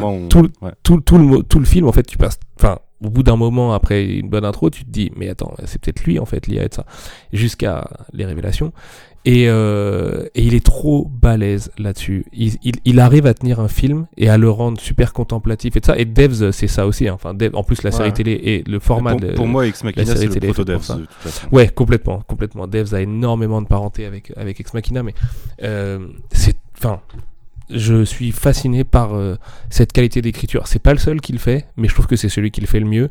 Et le fait de savoir que il met des questions dans la tête des spectateurs et de n'importe quelle typologie de spectateur, en sachant très bien ce qu'il distille comme information ou pas, il a une maîtrise totale du coup de, de, de ce que les gens peuvent savoir et peuvent deviner et tout. Euh, ou ne peuvent pas deviner d'ailleurs, parce que je pense qu'il est plutôt, il réfléchit plutôt à la soustraction avec ce que les indices qu'il ne donne pas. Et ça, ça, lui permet derrière d'être contemplatif, de laisser la place à ses acteurs, à la photo, à des scènes qui paraissent beaucoup plus anodines mais qui permettent de faire grandir ses personnages et tout. Et ça se retrouve dans tout ce qu'il fait derrière. Annihilation, c'est la même chose. Devs, c'est la même chose. Men, c'est la même chose. Et c'est vraiment là sa marque de fabrique, c'est qu'il joue constamment avec le spectateur et les quelques informations qu'il nous donne au début. Euh, et souvent d'ailleurs avec une structure assez commune, une intro un peu guirette, un peu légère et tout ça, et, et, on plonge en fait à travers le rabbit hole ensuite, et voilà, c'est fascinant, et effectivement Ex Machina à la fois c'est son chef-d'œuvre, et en même temps c'est un peu le proto euh, Alex Garland de, de, de, tout ce qu'il a fait derrière. Quoi. Mm. Mais je trouve qu'en termes d'écriture, euh, je, trouve qu'en termes d'écriture on passe à autre chose là en fait, même dans les dialogues, dans... c'est peut-être parce qu'il est aussi, il doit aussi gérer l'image en plus. Euh, que j'ai l'impression qu'il y a un vrai truc en plus et qui fait moins. Tout à l'heure, tu parlais de l'écriture de, Sunshine, mais ça fait vraiment écriture de, romancier en fait, je trouve. J'aime beaucoup Sunshine, hein, mais euh, et alors que là, euh, peut-être que c'est un truc qui est peut-être un peu plus posé aussi que, que le, le, boulot de Boyle était un peu plus, un peu plus vénère, mais là, en termes d'écriture, c'est beaucoup plus. Euh, et j'en reparlerai peut-être tout à l'heure par rapport à Annihilation. Même rien que l'exposition au début de, de, ce film-là, je la trouve vraiment euh, extraordinaire dans la façon dont, justement, dans le non-dit, dans, dans, ce qui est expliqué, comment on te l'explique. le premier dialogue que, Caleb et Nathan ont, où il lui dit J'ai une gueule de bois, et l'autre il lui dit Ah bah t'as fait la fête, quelle fête? Enfin, c'est des trucs, mais ça marche. Bah, genre, franchement, là, tout le début, au moment où tout le, personnage de Caleb entre dans le bâtiment, là, avec le, le badge, la photo, la façon dont il découvre le, lieu et tout, je trouve ça, mais dément, vraiment. Enfin, et je trouve qu'en termes d'écriture, c'est, on passe à un autre cap. Dans, je pense que c'est parce que ce coup-ci, ouais, il est à la, à la réal, ouais. Bah, et puis là, on rentre dans ce qu'il aime, c'est lui clos, quoi. C'est peu de personnages qui vont, qui vont discuter, qui vont vivre des trucs euh, assez intenses. Et bah, comme le disait Sullivan tout à l'heure, c'est aussi le premier pour moi qui commence à mettre le lieu comme euh, personnage de l'histoire. On le retrouve euh, quasiment dans tout après. Enfin, même Mhm. pour moi, on a le tunnel, on a, la- on a le manoir, euh, on a, on a le, le lieu dans, enfin le, le- à la fois le phare et euh, l'ensemble de la zone, la ARA. Dans Annihilation, ouais. C'est clair. Euh, Ouais, ouais. c'est vraiment Même dans Devs, hein. Même dans euh, oui, il y a le, bah, il y a Devs, il y a le. Bah, Il y a son, a- il y a Devs et il y a son appart quoi. Et puis le campus son quoi. appart. Mais euh, Mm. mais son appart il est ouf. C'est pareil, je m'en souviens de son appart alors que j'ai vu la série qu'une fois pendant le premier confinement. Je me souviens de la pièce, de la salle de bain, de tout ça, tu vois. Il est il est il est maniaque de ça. D'ailleurs, il a introduit euh, Sonoya, euh, Sonoya Mizuno dans, dans Ex Machina et c'est un peu Exact. Par la suite qui récupère, euh, ne serait-ce que pour des petits caméos quoi. Même dans Men, elle est là. On la voit pas, mais elle est là au téléphone. Ah c'est vrai? Elle Ouais, est dans c'est Men elle, euh, C'est elle la meuf des urgences quand elle appelle les urgences. Ah ok c'est marrant. Bah, Elle a, elle a euh, infusé d'ailleurs chez euh, Fukunaga avec euh, Maniac dans un rôle un petit peu comme ça, un petit peu. euh, C'est vrai qu'elle est chez elle est dans décalé, hein, Maniac aussi, presque ouais. garlandien. Exact. Exact. Ouais bah de toute façon il y a il y a il y a des il y a des ponts hein, entre entre Fukunaga et Garland. hein. Enfin je veux dire euh, à mon avis euh, ils aiment à peu près les mêmes choses et et, et- et- voilà ils discutent avec les mêmes gens. Et la J'espère que Garland est moins creepy quoi mais Ouais, j'espère ne... j'espère ne jamais apprendre que, que Garland est un salaud comme euh, Fukunaga. c'est mais- clair. C'est clair. Bah, ça serait, euh, ça serait à la Joss Whedon parce qu'il a, il a aussi, une, enfin, il a une thématique très féministe dans tous ses films. Ça, ça, ça se voit déjà dans Ex Machina. hein, c'est la violence de l'homme envers la femme. Il, euh, c'est à la fois le. D'ailleurs, c'est pas, on a- on n'a pas parlé, mais c'est une IA, c'est des gynoïdes. C'est pas des androïdes, puisque les androïdes c'est des robots à forme d'homme. Et du coup, c'est, il fait que des robots à forme de femme, donc c'est des gynoïdes. Mais c'est un peu. Il y a encore le complexe de Dieu et de la création, et là il crée une femme en l'occurrence. Quand je dis euh, complexe de Dieu, on le retrouvera à travers Devs, hein, c'est, c'est encore Ah, c'est euh, clair. poussé, euh, poussé à l'extrême. Dev, c'est la meilleure œuvre sur le complexe messianique ever. en vrai, euh, tu veux expliquer le concept messianique, à- le complexe messianique à, à quelqu'un, tu dis Matt Devs, et en plus tu vas mater une pure série et tu vas, tu vas très bien piger euh, où ça va en venir. Et le pire, c'est que justement, bah, on va parler de Devs après. Je vais pas, on va pas en parler tout de suite. En plus, j'allais spoiler un, un giga truc, donc euh, faut peut-être pas faire ça. Ah, c'est difficile de parler de Devs sans spoiler euh, des choses assez énormes, mais on y reviendra. Juste pour boucler, je pense qu'on va boucler euh, sur, sur Ex Machina et je voulais juste préciser quand même que on parlait de la forme tout à l'heure et la, la patte Garland, c'est aussi quand même c'est donc ses collaborateurs euh, récurrents. Donc euh, tout à l'heure je parlais de, de, de l'Oscar qu'ils avaient, gagné pour ce film-là sur les, les effets spéciaux et donc c'est Andrew Whitehurst qui est aux effets spéciaux et euh, qui restera avec lui sur Devs et Annihilation du coup. À la musique, on a le duo Geoff Barrow et Ben Salisbury qui resteront avec lui euh, jusque, jusque Men, là, et qui vont, je trouve, vraiment apporter énormément, surtout à Devs. Euh, on a Michel Day qui est au décor et qui restera jusque, jusque Men, et euh, Rob Hardy à la, à la photo, euh, qui restera, qui est toujours avec lui là, ju- jusque Men inclus. Euh, Rob Hardy qui vous avez peut-être un peu tapé à l'œil dans le Mission Impossible Fallout. Je trouve qu'il avait fait un super boulot sur ce film-là. Un super directeur photo que je trouve qui est peut-être plus mis en avant sur Annihilation.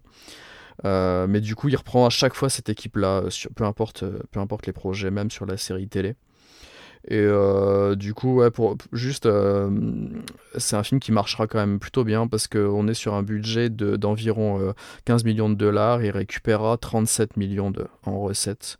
Ouais. Donc, euh, je Ouais, et pense puis je pense que, je pense, plus. je pense que c'est un film qui aujourd'hui vit très très bien en étant vendu euh, sur toutes les plateformes de streaming euh, à travers le monde entier. Il a une énorme reconnaissance le film. Je pense qu'en Blu-ray tout ça, euh, voilà, c'est un, c'est un, c'est un. De toute façon, les 24 ils font jamais des box-office de zinzin, hein, mais euh, c'est un des Ouais. films les plus identifiés de chez A24 et, et qui, a, qui a vraiment compté pour eux quoi. La boss de A24 dont je perds le nom à chaque fois, en tout cas euh, l'avait cité comme le film qui avait un peu tout changé pour eux quoi. Parce qu'il me semble qu'ils gagnent un prix peut-être pas level Oscar ou quoi, mais peut-être un Golden Globe ou un truc du genre, tu vois. Un BAFTA, euh, peut-être?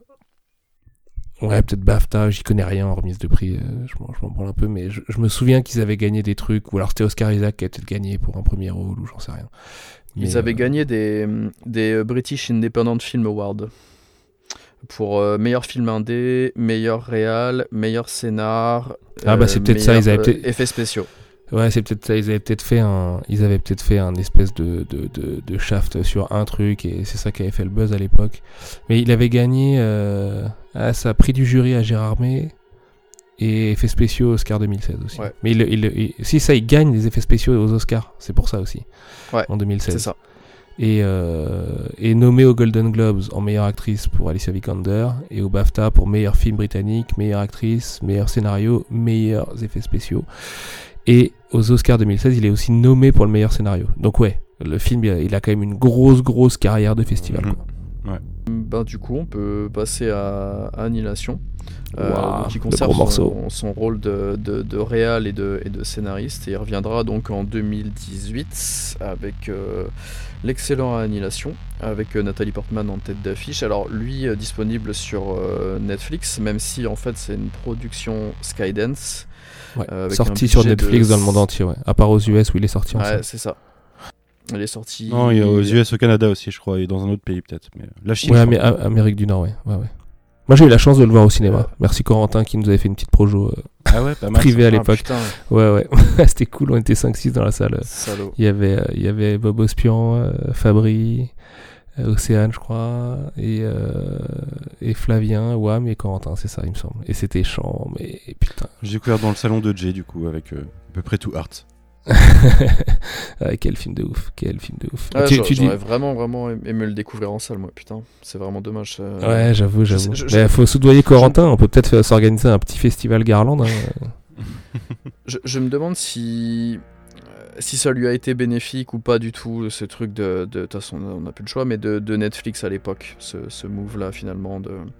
Je sais pas, parce qu'au final, il a bien buzzé quand même chez nous, le film, quand il est à sa Ouais, sortie. Je ouais. crois, je crois euh, qu'un. Euh, Ouais. Je les crois qu'il a quand même été mis en euh, avant. hein. Les sorties Netflix, elles ont un double tranchant, c'est qu'il y a les gens qui vont, qui l'auraient pas vu, qui vont le voir, et il y a les gens qui l'auraient vu en salle et qui se disent, bah il est sur Netflix, je pourrais le voir n'importe quand, et, et ça traîne des années, quoi. C'est vrai. Ouais, c'est ouais. vrai. Je sais qu'il y a des films Netflix que j'ai toujours pas vus, euh, si je vous le dis, euh, ça sera scandaleux, quoi. Mais, Mais après, euh, après peut-être en salle, les gens, ils auraient pris ça comme un truc un peu relou, tu vois. Je sais pas, est-ce que ça aurait vraiment marché en le sortant en salle Enfin, je me, je me souviens même plus à trop à quoi ça ressemble la salle en 2016, du coup, à sa sortie. Si c'est encore un truc où les 2018. gens vont, ou si déjà. Ah, 2018, pardon. Si les gens vont encore au ciné, ou si c'est déjà un peu passé de mode, tu vois. Je... Parce qu'aujourd'hui, euh, c'est clair qu'il faudrait le sortir direct sur une plateforme. Mais euh, en 2018, je me sens que ça avait, ça avait pas mal cristallisé les, les, les, les crispations, quoi. Que plein de gens disaient, mais putain, pourquoi il sort pas au ciné Pourquoi il sort pas au ciné Nathalie Portman, machin, ça a l'air beau et tout ça. Et à la fois, euh, c'est un petit film en fait. En vrai de vrai, euh, derrière la grosse affiche, euh, c'est un petit film. D'ailleurs, tu disais, il est au scénar, mais en fait, c'est une adaptation de Jeff Vandermeer, Alors, c'est ça. du, du, premier de sa trilogie. euh, je sais plus comment il s'appelle du coup le film, mais le, le bouquin. la- Il a pas le même nom. Ah si, il, si, s'appelle Sud. Annihilation. Ouais, c'est ça, la trilogie du Rempart Sud en français. Et le, le premier s'appelle bien Annihilation. Et euh, je sais plus ça. comment s'appelle le 2 et le 3, mais c'est c'est aussi des trucs qui ressemblent un peu à, à Annihilation. Et c'est co- comment Authority et Acceptance, c'est ça. D'ailleurs, je suis pas sûr celui-là. euh, Je sais pas s'il y a eu des, des rumeurs de suite ou pas, ou s'ils se sont dit on fait un film et c'est tout. Non, mais le- en fait, ça, ça ressemble pas tant au bouquin en vrai. hein. Euh, Non, pas- pas ouais, il se l'est quand même vraiment approprié parce que du coup, Annihilation, c'est quand même une grosse, grosse, grosse euh, réflexion. euh, bah, Enfin, le bouquin aussi est très postmoderniste, hein, mais euh, c'est un peu plus intime dans Annihilation, je trouve. Euh, notamment sur le perso de Portman et, et sur les, les différentes lectures qu'on peut en avoir. J'avais lu un super article d'une Ouais. interprétation sur le cancer, notamment, et qui était hyper cool et qui, qui, qui donnait vraiment une résonance au film. Sur le bouquin, t'es quand même vraiment plus dans un truc, c'est vraiment plus kafkaïen, quoi. Enfin, c'est- ça paraît presque absurde parfois. Ça. Après, c'est hyper bien Bah, moi, je- il, a, moi- il a un style chambé, mais C'est marrant parce que je l'ai revu aujourd'hui Annihilation et j'ai trouvé qu'il avait un style kafkaïen qui est dans le bah, dans la transition des personnages. C'est un, c'est un- film entre autres sur l'identité et le la conscience de soi, le fait de savoir Mhm. euh, qui on est et de et comment on- bah, encore une fois comment on interagit avec notre monde. Là, c'est littéralement le monde qui se transforme euh, à un endroit donné, euh, le monde qui se transforme euh, en continu et qui transforme euh, tout ce qui en fait partie. Et ouais, je me suis fait cette réflexion de- il y a, et, et sur la filmo en général euh, de Garland, puisque ça pourrait se réappliquer sur les films dont on a parlé et même sur Men. Il y a, il y a cette idée de la, de la vraie transformation du personnage, la vraie évolution au, film du, au, enfin, au cours du film euh, pour re- renaître vers quelque chose d'autre. Ouais, bah moi je l'ai pris. Je me souviens que ma take sur le truc, c'était euh, sur l'autodestruction en fait, et comment, quand on rentre dans une phase d'autodestruction, on en vient à changer le monde autour de nous jusqu'à euh, euh, perdre complètement le, le, la personne qu'on était avant de, de, de, rentrer dans ce cercle hyper vicieux et tout, et notamment avec le double qui retrouve à la fin et tout ça, et qui, qui, qui, qui sort un peu d'elle et tout. Et, euh, et, et c'est marrant parce que ce film a une résonance vraiment différente chez, chez plein de gens. Et en général, les gens qui aiment Annihilation, ils sont fans de ce film. il y a des gens qui détestent ce film, je le sais, parce que je, crois que c'est Bob à l'époque qui avait vraiment pas aimé, en l'occurrence, quand on l'avait vu. Mais, euh, et puis sur le net, je me souviens d'avoir eu pas mal de fois le débat avec des gens qui le trouvent à chier ou qui disent Ouais, je trouve qu'il y a un peu rien à comprendre et tout, c'est un peu facile le coup d'autodestruction et tout ça. Mais euh, je sais pas, moi, quand je l'ai revu, j'ai repris la même tarte. Euh, enfin, en plus, je trouve que le casting est hyper cool. Les effets visuels, c'est vrai, des fois ça fait un peu cheapos machin, mais en fait du coup c'est super bien trouvé en fait parce que je pense que c'est des espèces d'astuces euh, pour que le film coûte pas trop trop cher non plus. Mm. Et euh, et ouais, le film est riche, tous les retours au présent et tout avec euh, son histoire de couple et tout là, c'est chambé quoi. Enfin. Ah oui, il y, y, a une construction un peu à la à la contact de Villeneuve. Enfin, premier mm, contact. Tout à fait, ouais. De, contact, Avec les souvenirs que tu découvres au fur et à mesure et une, une sorte de twist dessus, puisqu'il y a quelque chose que tu voyais se passer à un certain moment donné de la vie du perso et, et qui s'est passé un peu plus tôt. Mhm. Et euh, ouais, c'est assez intéressant. Mais euh, ah, la Men, même gimmick dans Men d'ailleurs aussi. Hein. Ouais, et c'est. Euh, c'est bah merde, du coup, j'ai perdu ce que je voulais dire. Oui, non, c'est assez intéressant. Bah si, je l'ai reperdu. Pardon, Manu. Ça t'avait manqué. Hein. Je voulais rebondir sur un truc que t'as dit. de quoi tu parlais? Ah bah, je vais, je vais l'autodestruction, de des gens qui l'interprètent chacun à leur façon, des gens qui détestent ce film. ah oui, non, voilà. Si. Non, c'est un truc que, oui, justement, que tu avais dit un peu plus tôt sur euh, pourquoi il n'est pas sorti en salle. Il y a un truc qu'aurait pu me déstabiliser s'il te laisse sortir en salle. Il y aurait peut-être eu cet effet euh, dernier quart d'heure de Chappie, mais là, c'est sur les 5 dernières secondes. Puisque pour moi, les 5 dernières secondes du film viennent un peu flinguer la, la fin d'avant, tu vois. Parce qu'ils explicitent quelque chose qui n'était pas nécessaire. Ah, ah je vois, si, si, ça y est. Les yeux, les yeux, les yeux. Effectivement, j'ai trouvé ça relou aussi. Ouais. Et pour moi, ça, au premier visionnage, je me souviens, ça m'a fait vraiment l'effet de Chappie de OK, euh, il y a des producteurs qui ont dit qu'il faut expliciter quelque chose à la fin parce que sinon il y a des gens qui vont être perdus. Et ça, ça m'a. Ouais, euh, c'est un peu le côté décevant de. Euh, ah, je me souviens de fait la même remarque. quoi. je me souviens de fait exactement Et je pense que je l'aurais peut-être plus mal vécu en salle que sur le canapé de Jay, tu vois. Ouais, j'avoue, ouais. L'expérience, c'est pas la même. Mais euh, ouais, non, c'est quand même une putain de claque. Moi, je trouve que bah, là encore, hein, il pousse un casting euh, full féminin quasiment, avec Oscar Isaac euh, en fond pour nous faire un personnage torturé en plus. Et... Ouais, et puis pour le clin d'œil un peu quoi. Ouais, ouais, ouais, non, mais j'aime beaucoup l'utilisation de son personnage parce qu'à chaque fois qu'on le voit, c'est bizarre. Dès le, dès le moment où il revient, de toute façon, on sait qu'il y a quelque chose qui cloche. Quoi. Exactement. Mais après, on le revoit via des vidéos et il y en a une où il va s'immoler euh, assez violemment et une où il va ouvrir le, le beat d'un pote. Quoi. Donc, euh, c'est son utilisation. Euh, encore une fois, on utilise l'homme pour montrer la violence à chaque fois dans, les films de Garland. Et, ouais, le casting, alors je me souviens, il y a Tessa Thompson qui ouais, Tessa Thompson. à l'époque. Exactement, parce que c'est au même. Je crois que Sorry to Bother You, il sort quelques mois plus tard. Et, et elle est dans les deux, et c'est les deux meilleurs films de l'année. Ouais, ouais, et, puis avant, je sais plus dans quoi on l'avait vu avant, mais je sais plus si dans. Creed. C'est dans Creed, c'est la meuf de Creed. dans Creed, ouais, c'est ça. Ouais, donc elle commençait, elle commençait à bien arriver sur la scène. Et, euh, et ouais, Nathalie Portman assez incroyable dans le film. Et, euh, et ce côté euh, hyper perturbant du. Jennifer Jason Lee aussi, hein, et 24 ouais, à mort. Ouais. Mais ce côté perturbant dans, le, dans le lieu, dans ce que ça va impliquer, la perte de mémoire au début, c'est quand même Là, j'ai eu un petit feeling lost, tu vois, avec euh, cette mhm. espèce de barrière que tu vas, tu vas passer et ça va te perturber, tu arrives dans, dans, une autre zone. Et, et après, ouais, euh, le, le, côté évolution en continu et les hybrides, euh, le, le, moment où l'ours arrive et se met à crier comme la ah qui a tué 5 minutes plus tôt. Euh, c'est malaisant quoi. Il y a ce côté malaisant euh, du un petit peu un petit peu off par rapport à la réalité qu'on connaît dans le cinéma de Garland qui est. Euh, ah, cette scène elle est incroyable quoi. Ouais. Surtout qu'avant, il y, a un pétage de plomb d'une des. Euh, je sais plus comment elle s'appelle. C'est euh, Gina Rodriguez, du coup, l'actrice, je crois. Mais le personnage, j'ai perdu son nom. C'est ça. Mais elle pète un plomb, elle est séquestre. Euh, c'est le moment où ça, ça, commence à partir en couille niveau. toutes les équipes, on sait qu'il y a un moment où il y a quelqu'un qui a pété un plomb et ça se répète, c'est inéluctable.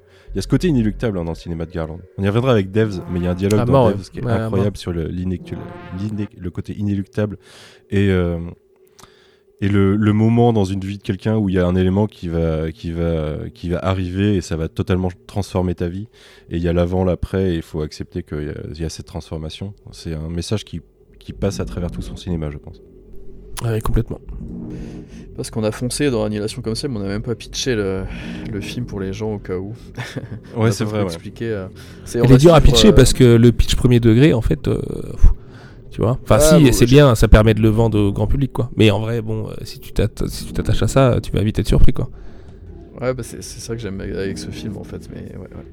C'est quoi, du coup, le- le vrai pitch, tiens, d'ailleurs Tu l'as sous les yeux? Euh, alors, euh, Lena, biologiste et ancienne militaire, va participer, à une mission d'exploration destinée à comprendre ce qui est arrivé à son mari dans une zone où un mystérieux et sinistre phénomène, le miroitement en français, ou shimmer en anglais, euh, se propage le long des côtes américaines. Une fois sur place, les membres de l'expédition découvrent euh, que paysages et créatures ont subi des mutations et malgré la beauté des lieux, le danger règne et menace leur vie, mais aussi leurs intégrités mentales. Ouais, ça va. Ça va, tu Ça pourrais va. du coup t'attendre à un espèce de John Carpenter, euh, tu vois, sous acide, mais Ouais, ça Mais- aborde le côté psychologique du truc, c'est intéressant. ouais, tout à fait. Je, trou- je trouve que pour un deuxième film, c'est quand même un sacré pari de vouloir euh, utiliser. Parce que hum, j'avais lu du coup moi le livre juste avant, en fait, à l'annonce, j'avais kiffé la bande-annonce. Et du coup, j'avais lu le livre juste avant que le, le film sorte. Et je m'étais dit euh, que c'était assez fou. Pour, à l'époque, je pensais encore que c'était son deuxième film, officiellement. Et euh, d'utiliser des effets de cinéma. Pour montrer euh, l'inexplicable en fait, Sur- enfin, surtout Ouais, parce qu'en plus, dans le- deuxième moitié du film. Le bouquin il tient sur le fait que le shimmer on comprenne pas vraiment ce que c'est. C'est ça. euh, et d'ailleurs dans le film j'ai le souvenir que c'est tout de suite. Enfin Garland le prend comme un truc assez évident. C'est en fait c'est une zone quoi de- dans laquelle tu peux rentrer ou sortir et voilà. Il y a que même dans le bouquin il y a vraiment tout le. Ouais, c'est ça. Il y a l'origine avec la météorite et tout. Alors que dans le bouquin, c'est on te parle d'un événement qui s'est produit quelque part, qui s'étend, tu vois, avec euh, différentes personnes sont rentrées, ressorties, des observations et tout ça. Et, euh, et dans le bouquin, il y a vraiment ce truc de, de, de qu'est-ce que c'est en fait, quoi. T'es, t'es- Puis Van der Meer, il fait rien pour te pour t'aider à te le à te le visualiser. Et donc c'est marrant aussi de voir comment Garland il se l'est approprié ce concept et il a dit ok, bon bah, en fait c'est ça. Et euh, j'aime beaucoup la façon qu'il a eu de le, de le, de le, de le représenter, notamment avec le miroitement, quoi, tu vois, et toute cette Ouais, logique ouais. de réflexion euh, qui est un petit peu partout et tout, et qui finit bah, du coup par euh, ce double à la fin et tout.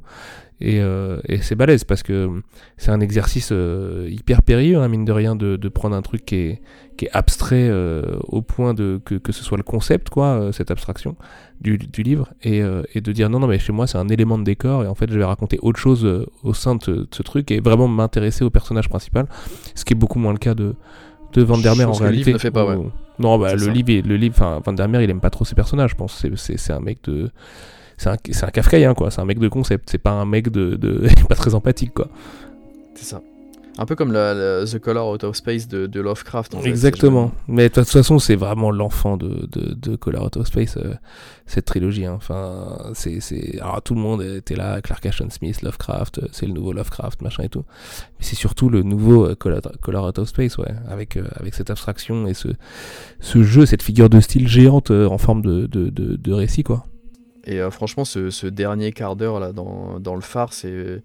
Je trouve ça incroyable euh, sans. Ah, la sans- modérate et tout, là. ça. Mm. Quand C'est il y a ça. Modérate qui commence, là, Et- pff, magnifique. Je me rappellerai Ouais, toute ma vie de la tête de ma compagne euh,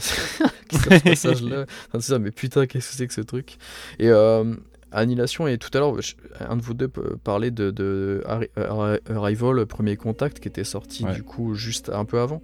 Et pour moi, c'est vraiment. C'était le- avant Ouais, c'est fin Ouais. 2016, premier contact. Arrival, début c'est un peu 2017, avant, ouais. euh, Annihilation, je crois. Ok. et euh, qui partagent un peu quelques thématiques communes comme ça. euh, euh, le côté extraterrestre qu'on comprend pas, tout ça. Ouais. Et c'est vraiment deux des, des- des- pour moi des, des- des plus grands films de science-fiction, de, enfin en tout cas de ceux qui m'ont le plus marqué ces, ces Ouais, c'est dernières clair. années. C'est clair.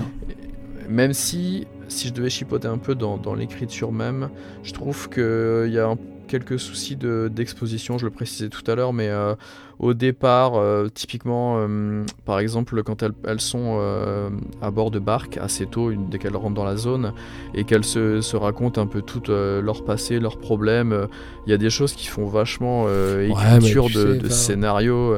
C'est Skydance, hein, donc t'as un gros casting, faut que toutes les actrices, tu vois, enfin voilà, c'est de la prod quoi.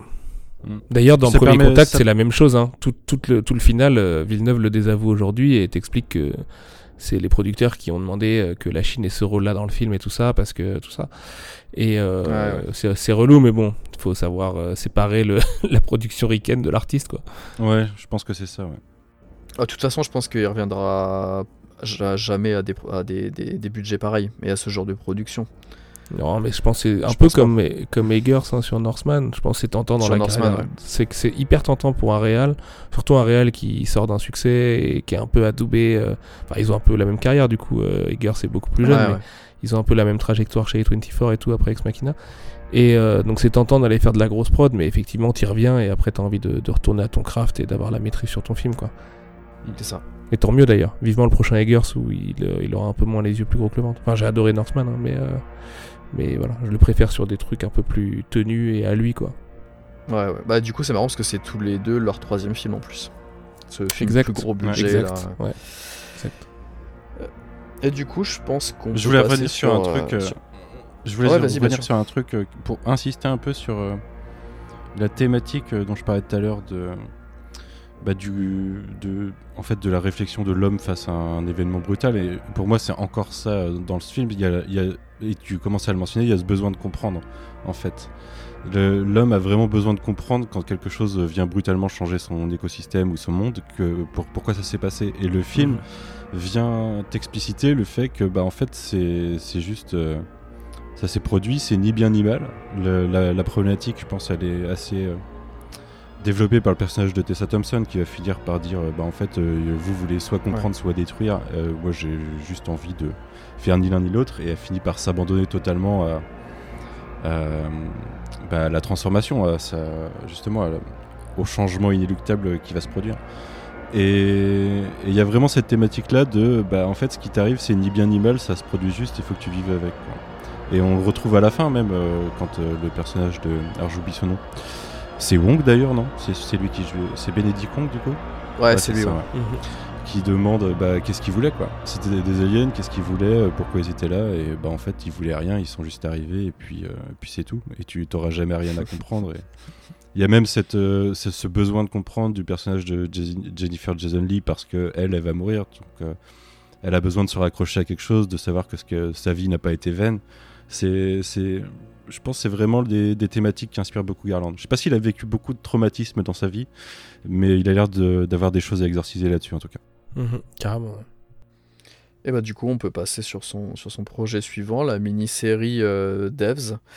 Euh, donc que Garland euh, crée, réalise et, écrit entièrement. Une saison unique donc de, de, 7 heures à peu près pour la chaîne FX. ça c'est 8 épisodes de 50 minutes, ouais, à peu près. Ouais, c'est ça. Donc diffusé à partir de mars 2020. Alors du coup c'est tombé pile au bon moment je trouve. carrément grave. Je l'ai DL en 4G, euh, moi. je venais de déménager, j'avais pas de j'avais pas de connexion internet, j'ai DL tous les épisodes en 4G, c'était le meilleur moment de ma life à chaque fois quoi. Qu'est-ce que euh, c'était bien, putain, quelle série quoi. Donc, euh, donc Devs, euh, disponible sur, sur Canal Plus euh, en France. donc, série qui va suivre une, une, jeune ingénieure en informatique, donc interprétée par Sonoya Mizuno, dont on vous a parlé déjà plusieurs fois depuis tout à l'heure, qui va enquêter sur, alors, sur la division de, de, développement secrète de son entreprise, donc Devs, qui, qui est Facebook, hein, on peut le dire. qui selon elle est à l'origine de la disparition de son, de son copain en fait. Euh, voilà, je pense que ça se pitcher comme ça en, une phrase. Petit spoil sur la disparition euh, de son copain, mais parce que c'est un des trucs un peu surprenants de, de, du, le ah, pilote est ouf. Ah, on est obligé. On est obligé. Le pilote, non, bien, sûr qu'on est obligé. Rien. Non, non, non, bien sûr qu'on est obligé. Mais euh, c'est parce que le pilote est dingue en fait. Et vraiment le pilote pour moi c'est du c'est du pur Garland shit quoi. Et, et, il y va en plus, il est très très très sulfureux tout de suite sur Facebook et les boîtes de la Silicon Valley. Il instille tout de suite le malaise qu'il y a dans ces, dans ces espèces de liminal spaces de merde là, euh, de mecs qui montent des bureaux incroyables en plein cœur de la nature et tout. Euh, comment il s'appelle l'acteur génial euh, qui joue le boss euh, Nico, Ferman. Yes, trop fort, trop fort, incroyable. Dès le début, tu sens le truc qui est off avec lui. Le mec qui joue son mec, pareil, tu sens qu'il y a un truc qui va pas. Et pff, euh, bah, El Sonoya Mizuno trop forte hein, aussi. Il y a tout incroyable. dedans, il y a il y a, y a- y a la paranoïa, la méfiance, enfin c'est sa série, enfin c'est son œuvre la plus politique. Après bon Men c'est politique d'une autre manière, mais euh, Devs est extrêmement politique puisqu'il te parle des nouveaux maîtres du monde et des gens qui ont des complexes messianiques euh, hyper dangereux et qui euh, régissent, euh, qui régissent littéralement la réalité euh, à partir de leur petit trauma personnel euh, plutôt que d'essayer de les soigner. Et euh, il y a tout, quoi. Il y a, il y a les hommes en noir, il y a la grandiloquence, il y a le fric, il y a les, les États-Unis, il y a le rêve américain, il y a une résolution complètement dingue. Enfin, il y a un jusqu'au boutisme chez Garland, mais là je trouve que dans Mm. Devs il va beaucoup plus loin que ça, puisqu'en fait, littéralement, le projet secret de Devs, c'est une des meilleures idées de SF que j'ai jamais vu, quoi. Genre vraiment. Ouais, euh, euh, quand il y a cette- ce fameux épisode où tu entends parler cette langue disparue, pour ne rien trop spoiler, euh, tu te dis, je me souviens, c'est le tout début de l'épisode, c'est l'intro là, où ça dure longtemps en plus, Ouais, ouais. où tu l'entends son monologue, du coup, sur ce lieu euh, très très important pour l'histoire de, de, de- de la civilisation occidentale, on va dire ça comme ça. Euh, tu te dis, c'est pas possible, il est pas en train de faire ça. Et en plus, c'est pareil, encore une fois, bah, éc- écriture à la soustraction. Au début, tu comprends pas trop, t'es un peu du père, avec ces, ces espèces de, de, de- cette image de vibration et tout, et tu te dis, est-ce que c'est mon, est-ce que c'est mon Torrens qui déconne ou non? Et, euh, et quand tu comprends, tu te dis, mais non, il va pas jusque là. Et en fait, c'était pas vraiment ça, son projet. Et en fait, bah si, et il l'assume, et, et il va dans l'après, et pff, non, mais c'est incroyable, c'est incroyable. J'ai qu'une envie, c'est d'avoir le temps alors- de la remater, cette série, quoi. Parce qu'on peut quand même lâcher le, le- le terme. Je pense que le- un des sujets principaux de la série dont tu, tu n'as. Enfin, t'as tourné autour depuis tout à l'heure, c'est le déterminisme, en fait, le livre Ah ah. arbitre, Exactement. la, la mécanique quantique, tout ça. Et je trouve que, franchement, en, en termes de- de- d'écriture sur tous ces concepts-là, en plus, alors tu parlais, euh, ouais, tu parlais de, de- de- du premier épisode tout à l'heure. Je trouve que hum, il y a pareil, pa- comme pour Ex Machina, et c'est ce que je reprochais un peu à Annihilation, je trouve que la façon dont on nous expose le, concept dès le départ, c'est complètement fou. La première fois où donc le personnage de Sergei, euh, et j'ai oublié que c'était à ce point aussi, aussi bien foutu, là, mon deuxième visionnage, euh, c'est que la, la façon dont, dont, euh, donc le personnage de. Il s'appelle euh, genre littéralement Forrest, le, le personnage de, de Nico Ferman, au milieu de la forêt là, et qui, qui lui dit Mais est-ce que tu sais ce que c'est Devs? Non, je sais pas. Et là, on se met à sa place à lui, il se parle plus, il rentre dans le bâtiment, et nous, on pense comprendre ou deviner, ou on sait pas trop, et on se laisse emporter par. euh, Exactement comme dans 2001, l'Odyssée de l'espace, ou par la musique, l'ambiance, le. Parce que j'ai vu une vidéo d'un mec qui, qui, qui, qui, qui calait les, les, les deux euh, les deux l'un à côté de l'autre et c'est vraiment euh, calqué dessus, mais en, mais en, en rendant hommage. hein. Et euh, il y a un truc là-dedans dans le, la façon dont Ah, le- avec tout ça, 2001, mais tu veux dire? Complètement fou. Ouais. Sur Ah, tout marrant. le passage.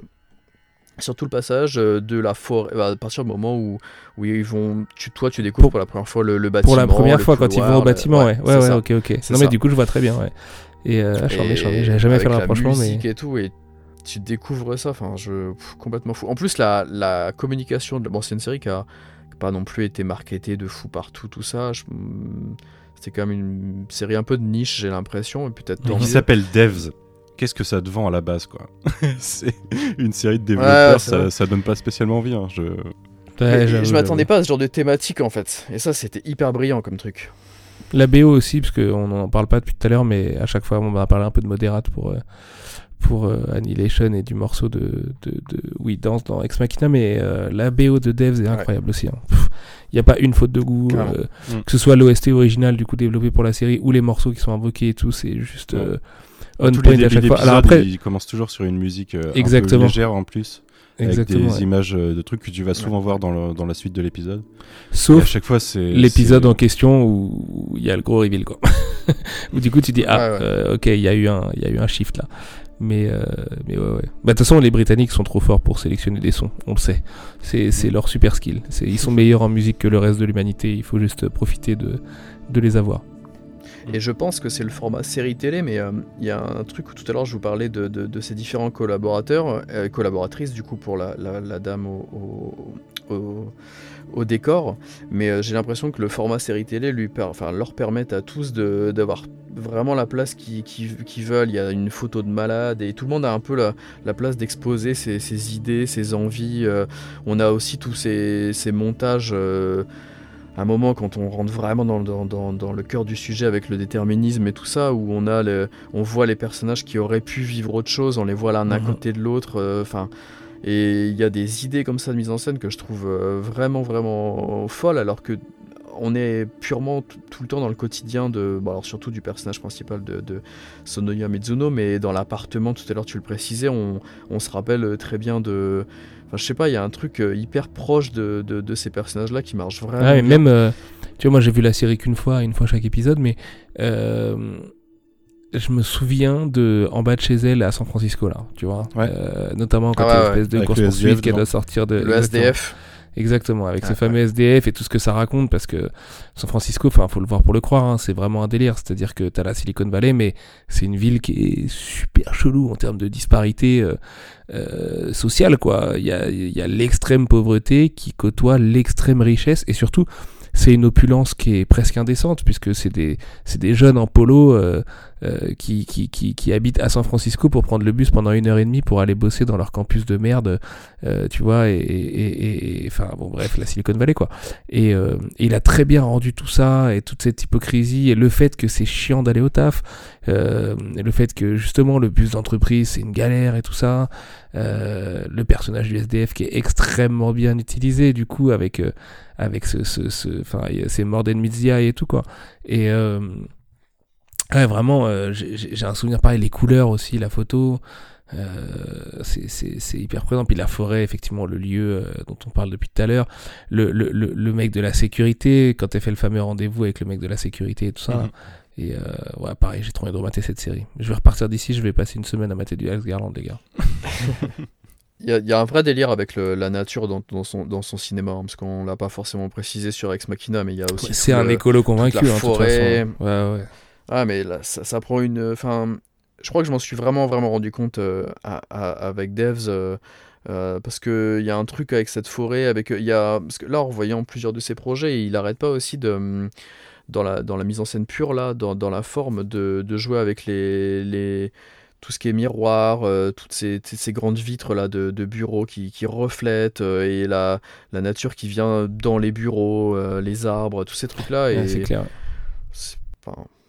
Mais il y a aussi le côté, euh, le côté un peu off, décalé, qui trouve tout son sens, je trouve, dans, dans Devs. on a souvent, il y a déjà dès le début, on a la statue de Amaya au milieu de la forêt, ouais. qui est un élément invraisemblable en fait, quelque chose mm -hmm. que tu verrais jamais. C'est clair et à travers euh, qui est euh, devant un théâtre euh, qui est fait juste pour euh, pour pour la regarder en plus au milieu d'une forêt quoi et euh, tout au long de la série tu te poses la question de est-ce que la, est-ce qu'il change la statue ou non? Et en fait non il joue que avec un jeu d'éclairage pour donner des visages toujours différents à la statue avec des moments hyper flippants il y a des regards de la statue euh, de la gamine euh, qui te regarde de, de haut alors que tu es en bas sur la place et qu'il y a un cadavre brûlé des choses comme ça qui, qui vont te qui vont te mettre du malaise parce que tu sens que la situation n'est pas normale. C'est comme à la fin de l'épisode quand ils vont tous regarder la vidéo de sécurité. Non, au début de l'épisode d'après. Du 2, quand ils regardent tous la vidéo de sécurité de, ah, de ouais. la, ouais, la, incroyable la cette scène. supposée immolation, mais c'est horrible. Enfin, c'est horrible. que, que tu imagines pas, quoi.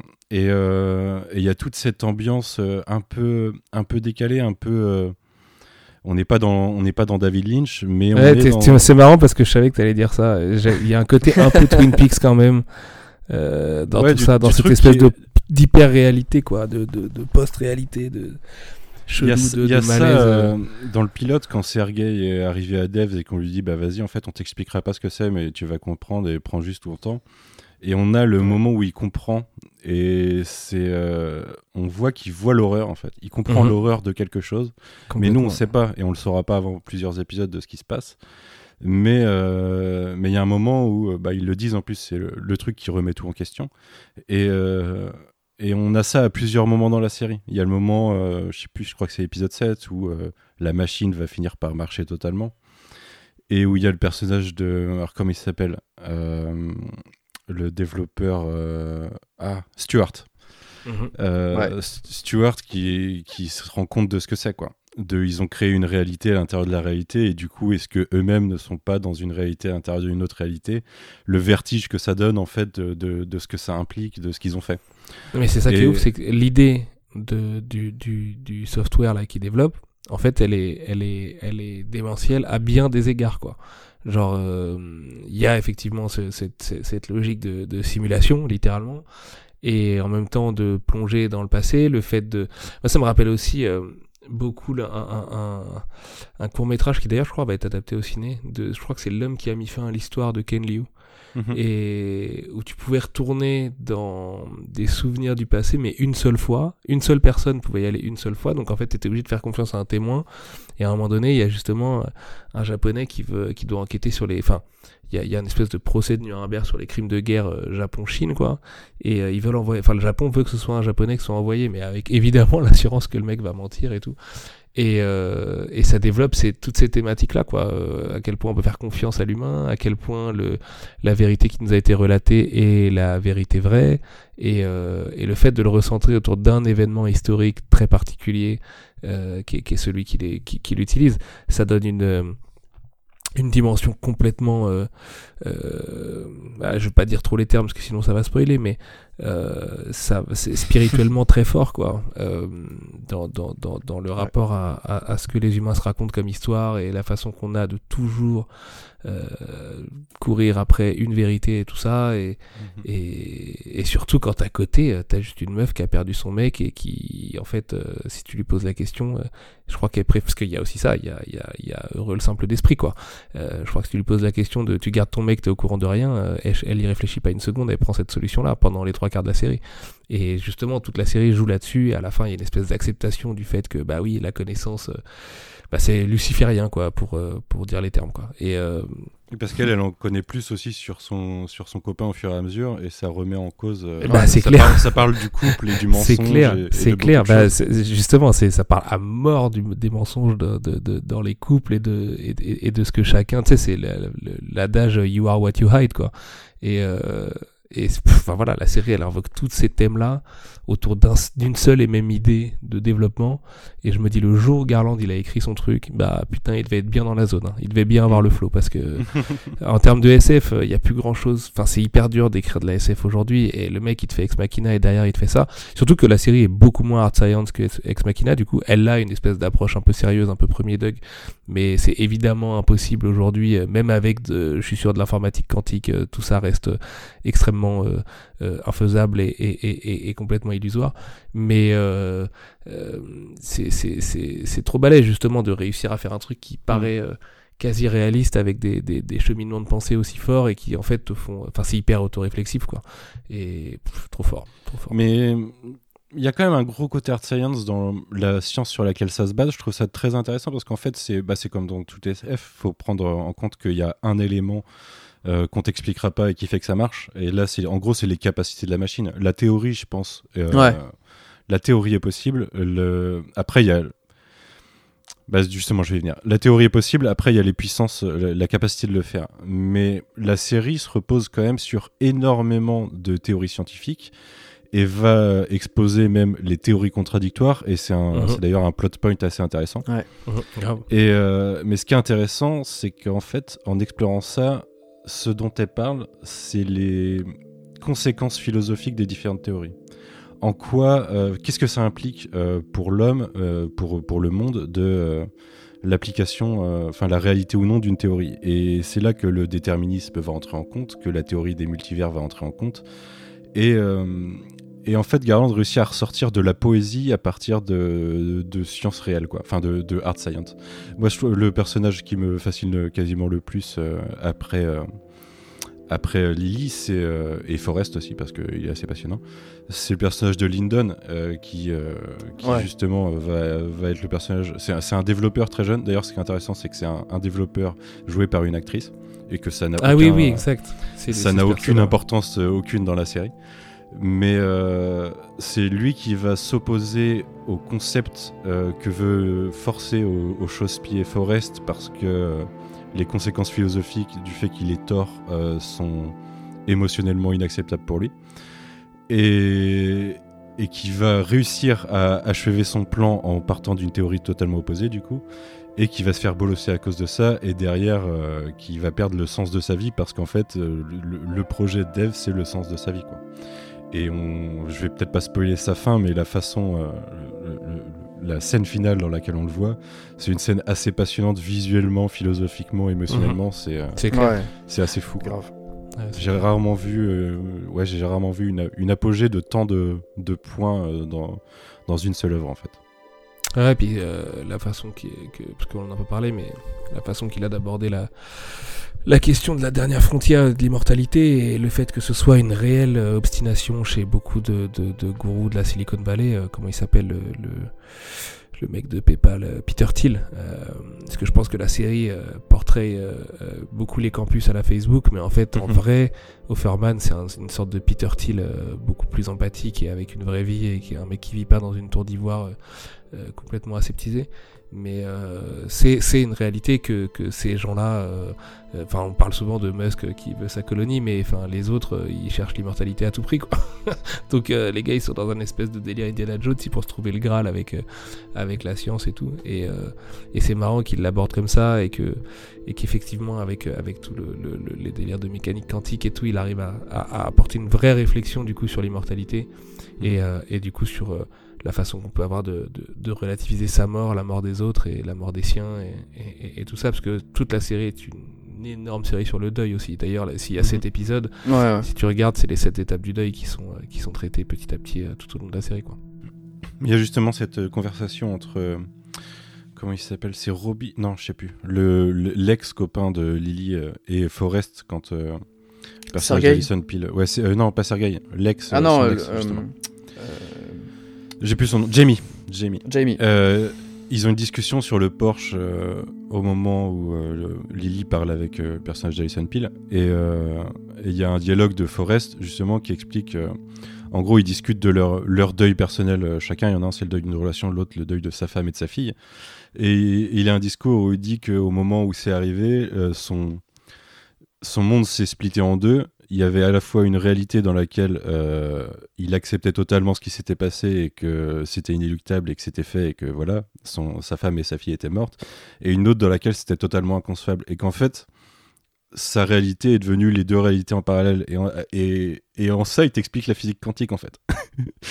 et, et c'est assez marrant parce que ça part d'un deuil, ça parle de philosophie, ça parle de de relations ultra personnelles entre deux personnages qui se connaissent pas et qui se sont fait euh, subir euh, indirectement euh, des, saloperies, enfin en tout cas l'un vers l'autre.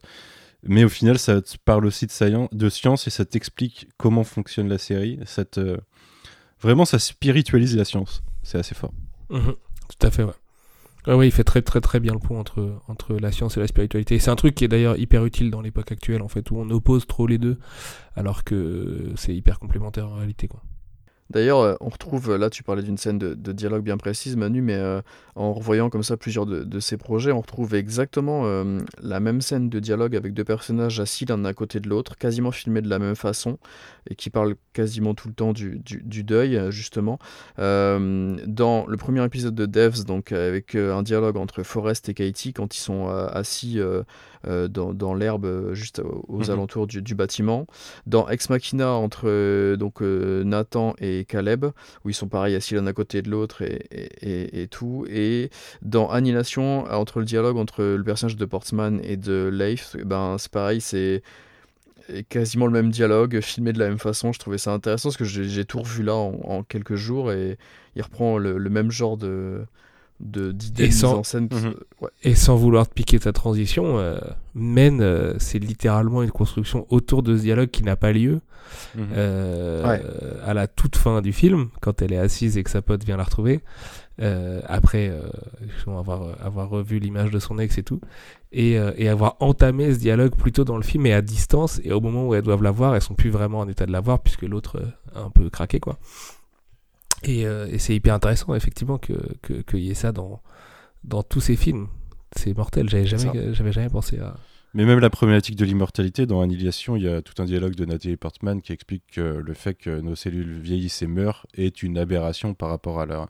est une anomalie génétique en fait. Il y a cette, Mhm. euh, cette idée que la mort c'est une anomalie et. euh, mais, mais elle est là, il faut l'accepter. quoi. Ouais, ouais, mais ça- c'est c'est- c'est tout. Enfin, c'est vrai que Garland il parle super bien de conscience quoi, en fait. Enfin, de l'âme quoi, au sens euh, au sens euh, indien du truc quoi. Et c'est charmé, c'est c'est mortel. Désolé, je suis en pleine réflexion du coup sur ce que vous êtes en train de dire. Il va falloir qu'on passe à qu'il rapport est à bientôt sa carrière. 23h. Ouais, j'avoue, j'avoue. Ah, si, vous voulez pousser un peu plus, euh, il y a juste un, un podcast que j'avais bien aimé de Lex Friedman euh, qui est sorti un peu après la, la sortie de Devs, euh, donc avec Garland lui-même qui parle beaucoup de, de Devs et de, et de ses concepts pendant à peu près une heure avec, avec ce podcaster-là. J'avais trouvé ça Je super écouté, je intéressant. l'avais écouté, ouais. Et C'est vrai qu'il était Ouais. hyper cool. D'ailleurs, une les- question que je me posais tout à l'heure. Les Google Talks aussi de Garland qui sont cool. Une question que je me posais tout à l'heure, on a parlé des équipes avec lesquelles il bossait, mais les, les concept art, il bosse dessus ou il a une équipe qui bosse dessus? Parce qu'il a, des- il a quand même des concept art de ouf, Alors. ne serait-ce que sur les bâtiments ou sur les monstres, les trucs. Bah, j'ai une info pour vous. J'ai pas beaucoup d'infos sur Alex Garland, mais j'en ai une pour vous. Il a une boîte de, de, de design dans tout ce que ça comporte, c'est-à-dire à la fois d'effets spéciaux, mais aussi de recherche graphique, qu'il a monté avec son directeur photo et euh, pour lequel il, il- demande à plein de gens, d'artistes du monde entier et de gens très très différents, de, de des petites missions, des petites recherches et tout. Et en fait, il bosse au brief, quoi, comme on dit, c'est-à-dire que t'as un visuel à pondre sur un thème qui est très enfin en- généralement apparemment très très bien briefé. Et euh, parce que j'ai un ami qui a eu la chance de faire une petite mission pour eux il y a pas longtemps là.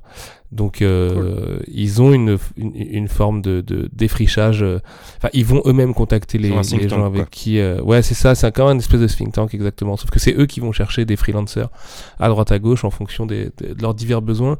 Et tout est sous euh, enfin c'est pas c'est pas forcément du NDA et tout ça mais c'est juste que tu sais pas vraiment sur quoi tu travailles en fait quand tu travailles dessus. Euh, le brief te dit pas, euh, alors j'imagine qu'ils ont des key artistes qui eux sont un peu plus au courant, mais quand tu dois faire une pièce ou deux, ce qui est le cas de mon pote, euh, tu sais pas vraiment euh, ce que tu fais. Lui en l'occurrence c'est une voiture pour son prochain projet, mais euh, et une voiture euh, particulière quoi. Mais il savait pas vraiment, enfin il a dû leur poser plein de questions et tout ça et il avait des réponses parfois lapidaires ou parfois qui étaient un peu à côté pour vraiment aussi lui lui permettre de de- d'être plus libre euh, créativement je pense et euh, et donc ouais ouais il- je pense qu'en amont en, en, en, en production euh, euh, enfin en pré-prod quoi ils, ils font appel à beaucoup de gens différents d'un peu partout et tout et en fonction des différents besoins de de Garland lui-même quoi qui, qui qui doit avoir une sacrée équipe autour de lui Ah, mortel, je savais pas. Merci. bah c'est enfin après euh, c'est un, un modèle assez commun en réalité euh, les gros Ouais. réals souvent ils ont ça et, et ils ont deux trois personnes qu'ils embauchent avec eux à plein temps qui sont souvent leurs producteurs ou leurs exés et, qui vont un peu défricher pour euh, pour les réals et et chercher des, des, des talents pour faire euh, des recherches de design de trucs euh. mais dans Devs pour le coup un- le production design est ouf hein. enfin je veux dire la représentation graphique du logiciel les bâtiments les salles, euh, les, les, les différents outils euh, utilisés et tout, c'est c'est- c'est assez balèze. Mais c'est le problème, c'est qu'on n'a jamais d'artbook sur ce genre de truc. Les artbooks, c'est que sur les œuvres de gros geeks euh, à base de, tu vois, euh, d'épées ou de boucliers ou de machin. Et euh, voilà, exactement. Et on n'a jamais d'artbook sur ces, sur ces séries-là. Alors qu'en vrai, ce serait passionnant de voir un artbook sur Devs et de voir tous les concept art euh, ont servi à, à travailler la série. Et bah du coup on peut finir sur le, le- gros morceau euh, Men, donc le nouveau film de, Alex Garland qui revient au cinéma, euh, de nouveau produit par euh, A24, donc film sorti en salle ce mercredi 8 juin, qui est lui par chance pas dispo en téléchargement à l'inverse de The Northman dont on parlait dans le précédent podcast. Et euh, je pense que c'est peut-être le film dont on avait le plus euh, envie de parler ce soir, enfin j'imagine. Mhm. Euh, moi, Bah, J'avais envie de parler de tout Garland, moi, personnellement, mais Ouais, C'est ouais. c'est bien de parler de. Mais euh, Après, je noterais personnage- juste qu'il est relativement bien distribué parce que je l'ai vu au 14e, mais il est disponible au Gaumont aussi et il était en VO aussi au Gaumont, donc euh, Ah, il y a moyen de le voir quoi. Ah, J'espère qu'il va, qu'il va rester un petit peu et que les gens vont lui donner sa chance, surtout quoi. Ah ça c'est un film qui va rester deux semaines euh, au Gaumont par contre je pense. Bah ouais, et puis le film est pas facile en plus. Hein. En vrai, tu peux pas non plus conseiller à ta belle-mère d'aller le voir euh, Mm. comme ça au taquet, quoi. Le film est. c'est- peut-être c'est peut-être son film le plus difficile. Enfin. Oui, si, c'est son film le plus difficile. Euh, je veux dire, enfin, faut encaisser déjà la violence graphique de certaines scènes. Ouais. Et puis, euh, c'est un film cathartique, euh, littéralement. euh. Alors, je suis assez déçu d'une certaine partie de la critique qui va nous expliquer que le film est balourd euh, parce qu'il Et est, euh, est bêtement féministe. Ouais, t'es Pour là. moi c'est la même critique que sur Don't Look Up, le film est pas fait pour être subtil. Ouais, ouais, euh, exactement, exactement. T'as envie de dire les gars, justement, c'est un peu le propos, quoi. Euh, ça fait partie du c'est marqué ça- sur l'affiche. mais oui, le mal engendre le mal avec le, le mal euh, M A accent. Ah bref, tu dis, vous avez pas découvert le poteau rose en fait, les mecs. Euh, c'est, ça s'appelle men, c'est écrit le mal engendre le mal. Enfin, genre, euh, ouais, bon. Euh, non, mais extraordinaire, extraordinaire film. J'en suis ressorti complètement chamboulé. J'y repense tous les jours. Je l'ai vu il y a une dizaine de jours là. Projo et euh, ça longtemps que j'avais pas fait une projo et je me suis un peu incrusté au dernier moment parce que Garland oblige.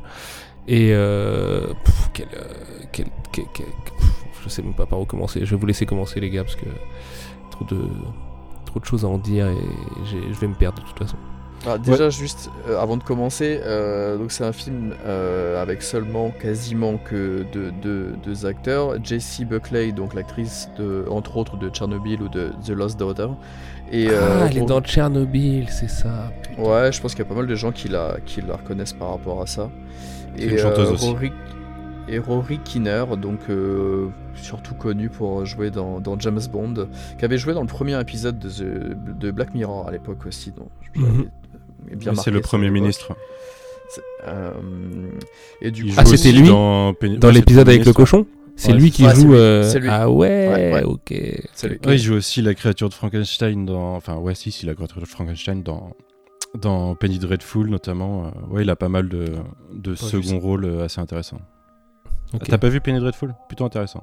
Ju- Juste aussi, euh, j'en profite de le dire, euh, Jessie Buckley, elle joue aussi dans I'm Thinking of Ending Things de Charlie Kaufman, qui est sorti sur. Netflix et qui est un des meilleurs films euh, est sorti sur Netflix ever. Et là, pour le coup, on est dans du Kafka à 200%, quoi.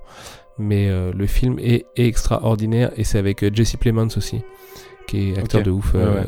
Enfin, vous connaissez Ouais, euh, ouais. sûrement pour euh, plein de trucs, mais euh, qui est trop trop fort et qui avait joué dans Irishman aussi. euh, c'est tout ce qui me vient là tout de suite. Mais il a joué dans Breaking et, Bad. et Breaking c'est, Bad Breaking aussi, Bad, évidemment.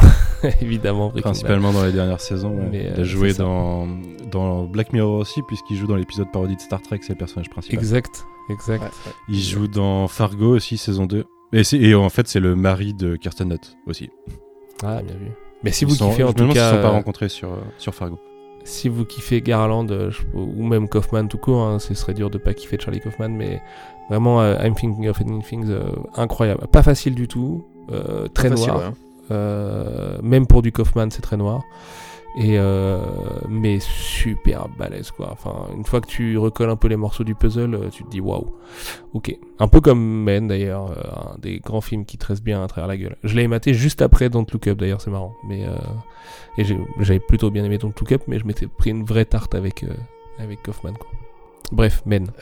Pardon. Du coup, pour, pour, pour pitcher rapidement, Men, euh, à la mort de son mari violent, euh, s'étant suicidé et dont elle voulait divorcer, Harper se réfugie dans une maison d'hôtes en pleine campagne britannique. Elle fait des rencontres étranges, dont un homme nu qui la suit lors d'une promenade à travers les bois. Euh, croyant pouvoir se reposer tranquillement, elle fait la rencontre de plusieurs hommes qui ont exactement le même visage. Entre hallucination et remémoration, Harper va devoir refaire surface à son passé va devoir refaire surface à son passé à travers des événements aussi psychologiques qu'expérimentaux. Putain, le synopsis pourri. Ouais, c'est marrant que dans le sino, il te. de- Putain, j'ai- j'avais pas lu le sino du coup, mais c'est trop marrant que dans le sino, il t'explique qu'elle est divorcée et que son mari est décédé. Parce qu'en fait. euh, Et qu'il était violent, parce que ça, tu le sais et qu'il et- et était violent, exactement. Parce qu'en fait, tout le film Ouais, ouais. repose là-dessus, notamment au début, où moi qui n'avais pas lu le sino par exemple, je me disais, et c'est là où il est trop fort, et c'est les fameux exemples concrets auxquels je pensais tout à l'heure, je me disais, ok, donc cette meuf était avec quelqu'un, elle est en, espèce de, réhabilitation, enfin de rehab, je sais pas trop comment dire, mais elle, est, elle, a besoin de temps pour elle dans ce manoir et tout ça. surtout que le morceau dans sa bagnole, dans l'intro au début, te fait bien comprendre que tout ça est une histoire d'amour et tout. Et je me suis dit, est-ce qu'elle est divorcée ou est-ce qu'elle est veuve? Et la réponse à la question, c'est les deux, mon capitaine. Et il le sait très bien que tu te poses ces questions-là. Parce qu'en plus, c'est au moment justement où son hôte lui dit euh, euh, Madame ou Mrs. Et donc il y a un espèce de dialogue là-dessus. Et donc là, tu dis, oui, ok, bon, j'ai compris où tu voulais en venir, mais en fait, ce que je veux savoir, c'est est-ce qu'elle est divorcée ou est-ce que son mari est mort. La scène d'après, littéralement, quand lui part et qu'elle se retrouve toute seule, c'est le premier flashback où tu, tu, le vois tomber au ralenti avec ce, cette espèce de pluie rouge et tout ça, qu'on découvre euh, euh, plus tard dans le film la, la, le, le, pourquoi du comment. Et en fait, tu comprends euh, par ça, par ce flashback et le dialogue avec son ami qui intervient juste après sa crise de panique, que en fait, bah, c'est les deux et, et que ça change tout. Et plus tard, tu découvres qu'il était violent. Elle, en gros, elle est séparée, veuve, mais elle n'est pas divorcée puisqu'elle n'a pas eu le temps, quoi. Du coup, elle n'a pas eu le temps d'être divorcée, exactement. Mais euh, ça, justement, c'est l'espèce de petit twist que tu mm. récupères après en, ayant, en, disant, bon, elle est séparée, veuve et tout. Et en fait, elle n'est pas tout à fait divorcée, elle ne pourra jamais vraiment l'être.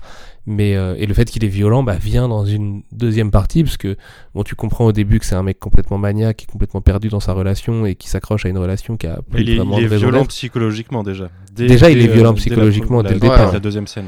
Bah euh, je crois qu'il a il, lui fait du chantage au suicide. ouais ouais, il lui fait un chantage au suicide en deux minutes chrono quoi. Et, euh, et j'adore d'ailleurs, enfin c'est un des premiers statements très politiques du film quand elle lui répond cash, euh, t'as pas le droit de faire ça en fait. Genre euh, vraiment, euh, si tu fais ça, c'est que tu me respectes pas du tout et tout ça. Et c'est important parce que, enfin, je veux dire, les histoires de chantage au suicide, on sait tous ce que c'est. on y a tous déjà réfléchi. On, on a peut-être été confronté à ça dans nos vies et tout. Et le fait que courageusement elle lui réponde ça et que le film aille direct sur ce terrain-là, ne perde pas de temps et qu'elle s'affirme face à lui, alors qu'en plus elle est aimante, elle l'écoute beaucoup, elle lui coupe pas la parole, elle lui répond, elle prend son temps, mais par contre faut pas non plus dépasser les bornes. Et euh, je trouve que toute la force du personnage euh, euh, réside dans ces quelques moments où elle est, elle est vraiment, elle est vraiment surpuissante quoi, littéralement, parce que c'est c'est une force de caractère complètement dingue. Et à la fois, elle est tellement fragile quand elle fait sa balade toute seule euh, jusqu'au tunnel et, cette fameuse scène complètement clé dans le film qui est incroyable, quoi. Il euh, y a tout le personnage, en fait, qui tient dans, dans, dans ces 25 minutes, en gros, 30 minutes d'intro, quoi. Et, euh, et c'est d'ailleurs ce qui a déstabilisé pas mal de gens, c'est que t'as énormément de réponses et de de choses dans la première heure. Et à partir du moment où elle rencontre le, le, pasteur la fin le vicaire du coup euh, le film part dans autre chose rupture de ton euh, très garlandienne et tout ça. Et que tu comprends qu'en fait c'est un seul acteur et qu'ils ont tous la même gueule et tout ça et euh, enfin, d'ailleurs, euh, je dis tu comprends, mais je ne balancerai pas de nom, mais j'étais à la projo avec un pote avec qui je discutais après et qui n'avait pas remarqué que c'était pas le même acteur, enfin que c'était le même acteur pour, euh, pour les différents hommes et tout. Même et sur le gosse du coup, parce que. Ouais, bah ouais. mais moi je trouve qu'avec le gosse et le vicaire, ça se voit en fait. Mais enfin, c'est là je trouve où tu, tu captes le bordel, parce que t'as un doute avec l'autre au début et, et, quand tu revois euh, le, le, vicaire derrière. Mais, euh, mais bref, c'est surtout le, le, signe que ça marche bien en fait. Enfin, que tu vois que le travail est bien foutu euh, pour essayer de, de, de brouiller un peu les pistes, même si d'ailleurs il y a un débat à avoir sur le flic qui n'est pas réengendré à la fin et, et que là aussi c'est un statement politique de la part de Garland sur la fonction de la police vis-à-vis de, des femmes et des plaintes qu'elle dépose et qui sont malheureusement quasiment jamais écoutées. Mmh. Et, euh, et ouais, ouais, enfin bref, je me suis un peu. Voilà, c'est pour ça que je voulais pas parler de Men parce que le film est encore tellement frais dans ma tête que je me perds dans mes pensées. Mhm. Mais, euh, mais gros start, pour le dire vite. Ouais, moi j'ai pris une grosse claque. Je trouve que oui, le film en fait, il est pas subtil du tout. Tu comprends euh, le message assez rapidement. C'est la violence envers les femmes. Et euh, là où il est fort en fait, c'est dans l'exécution parce que c'est beaucoup de scènes assez, euh, on va dire, de scènes de la vie quotidienne, de scènes que tu sais que soit tu as vu, tu as vécu ou tu connais quelqu'un qui les a vécues. Et c'est assez glaçant parce que euh, tu vois ce personnage perdu au milieu d'un village où il y a quand même un certain nombre de personnages, mais euh, c'est tous des hommes et le message c'est tous les mêmes. Et ils ont tous un truc beaucoup trop réel alors qu'en même temps, on a toujours ce petit côté off où ils ont tous le même visage et ça perturbe pas plus que ça le personnage principal. Mais ils ont tous ce côté beaucoup trop réel euh, du truc que tu connais, quoi. Et euh, je sais pas, moi je trouve qu'il arrive à nous projeter dans le sentiment que ça donne. Et c'est là qu'il est fort le film en fait. C'est que tu ressens, tu ressens le côté oppressant, le côté malaisant, le, le côté, euh, le côté du film d'horreur où euh, tu te dis non mais elle reste toute seule à cet endroit-là, il suffirait qu'elle prenne sa voiture, mais elle est globalement, euh, elle est globalement euh, bloquée en fait. Elle a, elle a quasiment aucune solution. Euh, sa seule porte sur l'extérieur, c'est sa pote. qui lui dit bah vas-y casse-toi ou attends je te rejoins mais mais là même tu sais en tant que spectateur qu'il y a 4 heures de route quoi et que euh, il y a un côté inéchappable de la situation qui est vraiment vraiment vraiment très flippant Ouais, et puis euh, c'est assez courageux de sa part, de, de, notamment parce que les mecs ont tous la même gueule, donc euh, il y a une espèce de, sorte de réflexion sur la consanguinité et tout, mais de se dire euh, que, que, que, que dans cette Grande-Bretagne rurale, euh, qui ressemble en tout point à la France rurale par ailleurs, il y a encore beaucoup de comportements euh, super masculins euh, qui s'ignorent, notamment la Ouais. fameuse scène du bar euh, quand elle, quand elle rentre et que les mecs rigolent et lui expliquent que le gars est retourné en liberté alors qu'il y avait évidemment de quoi le foutre sous les pour moi barreaux, ça quoi. c'est la scène la plus flippante du film Mais exactement, c'est la scène où, où là l'oppression elle devient réelle. Euh, là c'est autre chose que du film d'horreur, c'est autre chose que est-ce qu'elle va courir assez vite, est-ce que pourquoi est-ce qu'elle fonce pas à sa bagnole, où est-ce qu'elle a mis les clés, parce qu'en plus c'est là où il est trop fort. Il y a énormément de mise en scène où il te montre bien le fait qu'elle pose les clés dans le tiroir à l'entrée Ouais, et ouais, tout ouais. ça pour te faire croire que tu vas en avoir besoin dans la course poursuite qui pourrait éventuellement euh, s'engendrer derrière et tout. Et justement à chaque fois il trompe tes attentes vis-à-vis de ça. Il joue extrêmement bien avec les codes du film d'horreur la façon qu'il a de nous, pareil, de nous, de, de, de nous spatialiser dans l'espace au, au sein du manoir, euh, avec les différents calls en visio, avec et à chaque fois les calls en les, jeux, visio, les jeux des lumières aussi les jeux de lumière exactement, euh, l'étage qui est tout petit, euh, l'espèce de, de, de, de contraction comme ça qu'il va y avoir dans certaines pièces, dans certaines ambiances, le fait qu'à chaque fois que qu'elle va se balader dans, dans, dans, dans la maison, il y a une raison pour laquelle elle se balade. À la fin, la cuisine, tu sais exactement comment elle se place et où est-ce qu'elle sort dans la cour. Euh, Il y a un truc super off aussi avec le fait que la lumière synthétique de la cour ressemble à la lumière du jour. Donc à un moment, elle est en pleine nuit, mais en fait, quand elle passe dans la pièce d'après, on dirait qu'il fait jour. Et tu te dis, mais du coup, c'est trop bizarre et on est en hallucination depuis le départ. Et beaucoup de fois dans le film, tu te dis, est-ce qu'on est en train de triper? Est-ce qu'elle est droguée? D'ailleurs, il y a la fameuse scène où il lui souffle les pétales dans la gueule et tout. Enfin, tu vois qu'il y a une espèce d'analogie de ça aussi. Et, euh, et il est, il est, il est hyper à l'aise. Enfin, moi, j'ai senti un Garland qui était euh, complètement au fait de son rôle de réal, quoi. Euh, C'est-à-dire que c'est écrit, Ouais.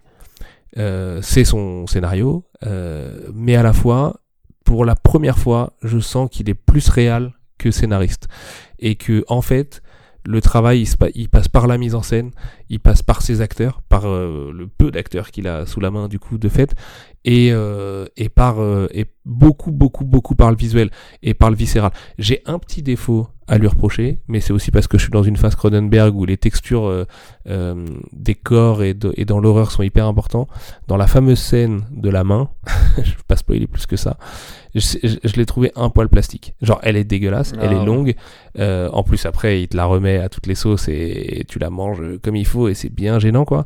Mais je l'ai trouvé un poil plastique. Je pense qu'il aurait pu être encore plus proche de, de la peau, quoi. De, de, de, de- du côté euh, déchirure de, de, de la chose. Mais c'est rien, c'est aussi le fait que j'ai mon kink body horror et tout ça. Et, euh, et que le film n'est pas tout à fait un film d'horreur non plus. Euh, disons que ça le devient, euh, voilà, mais ça ne l'est pas tout le temps.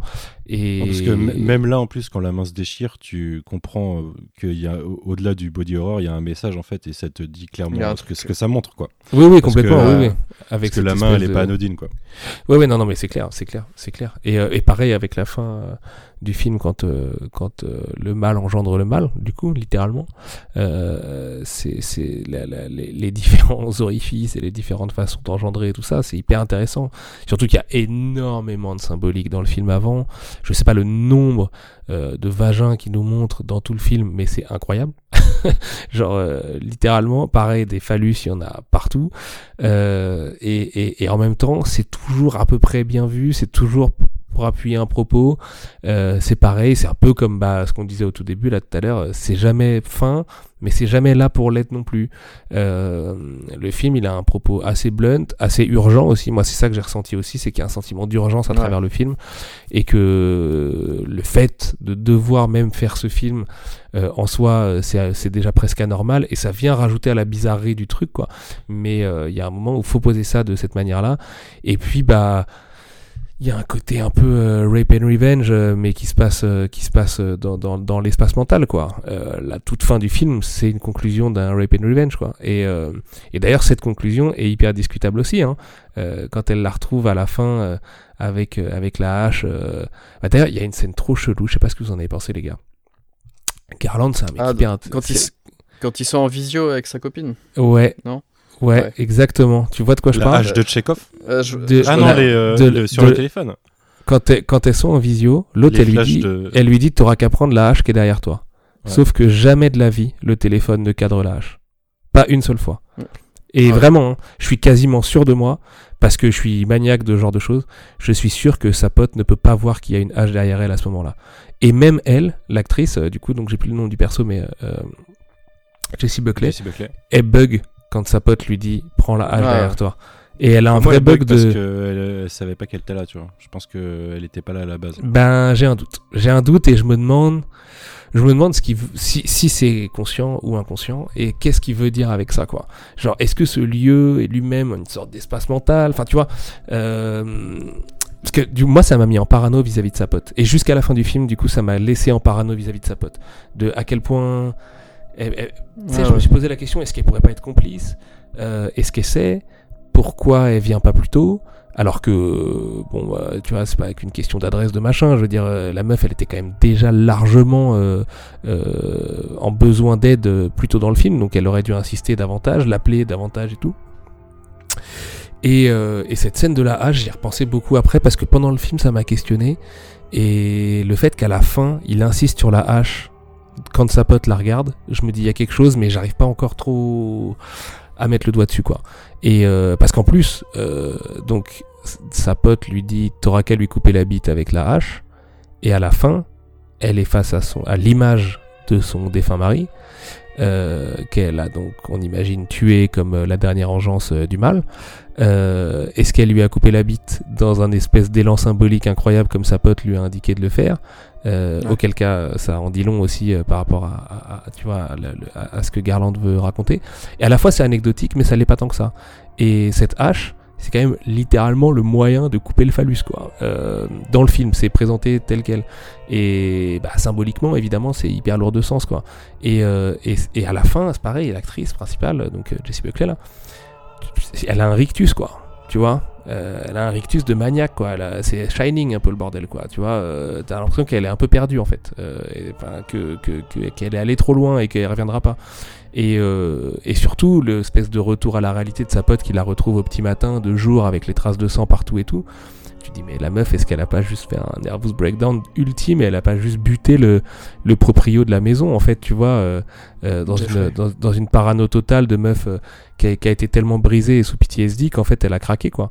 Et, et le fait qu'il bah, il laisse pas vraiment ces pistes-là ouvertes, mais le fait que- juste que je me pose la question, c'est plutôt bon signe dans, dans, dans sa façon de distiller les choses. Parce que je pense qu'on peut prendre le film premier Doug et, et, et il se passe ce qu'on voit à l'écran.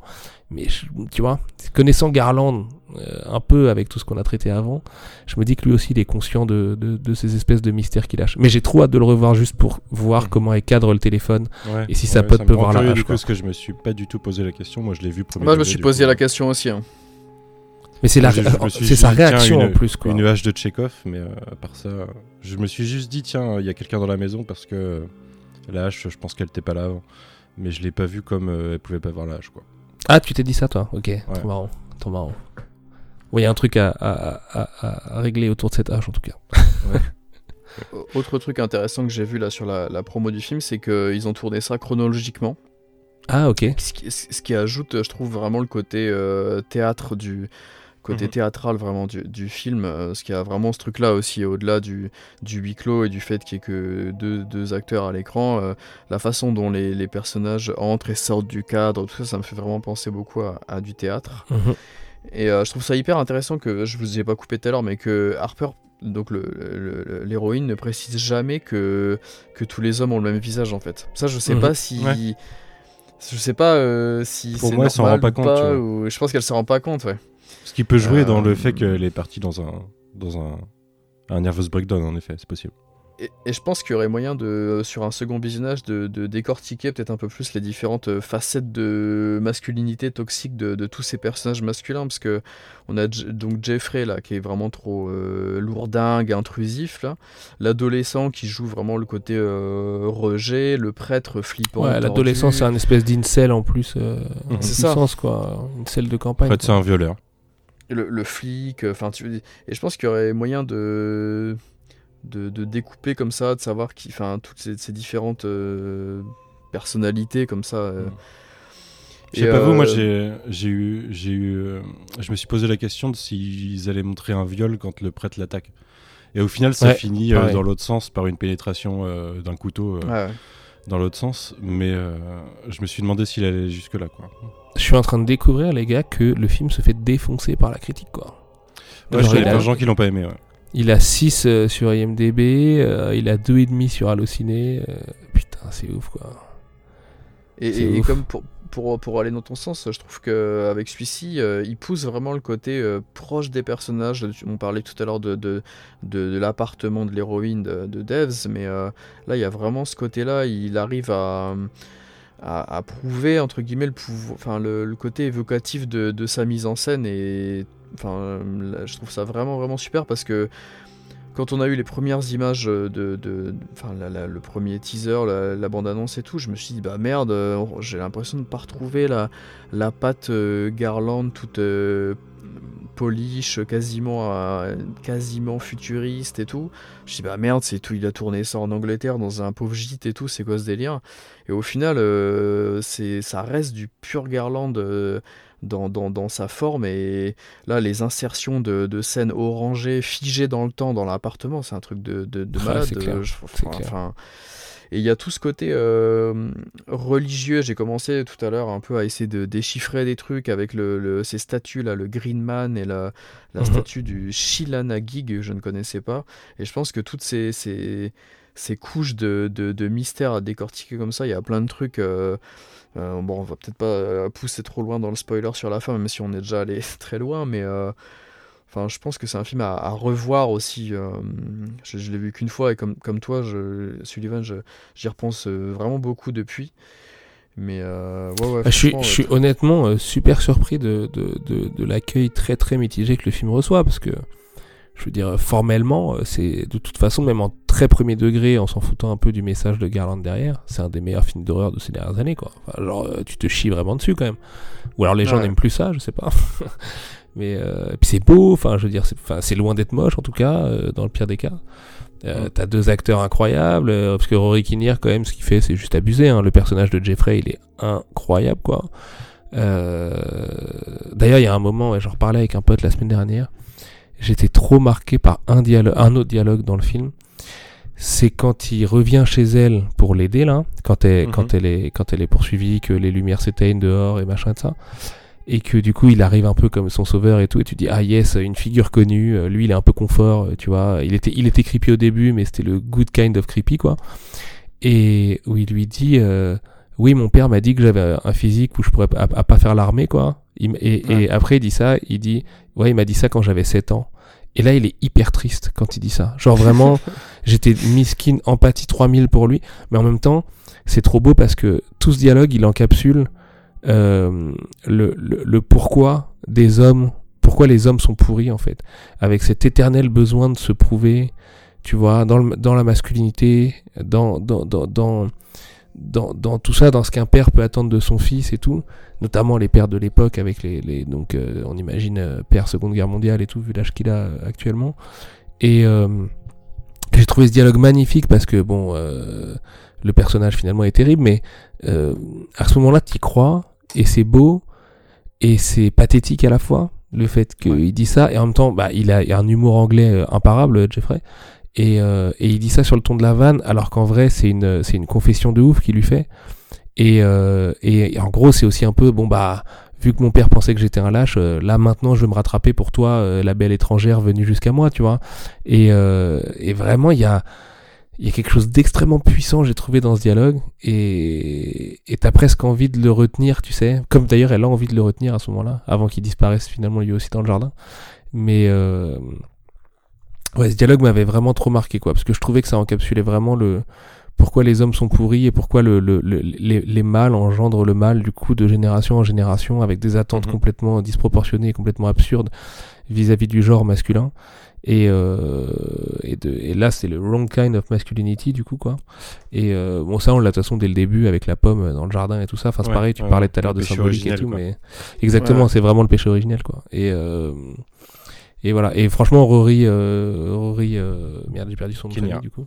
Ouais, trop fort. Lui, euh, pff, il m'a, il m'a troué le, le derrière, quoi. Vraiment, euh, la, la, la palette et tout, euh, sa façon de jouer avec ses lèvres et tout ça là, c'est, c'est, c'est, c'est, c'est trop balèze. la scène avec le vicaire aussi quand même sur le banc là, incroyable, Ah, c'est flippant. Incroyable. Putain, c'est- ouais. incroyable.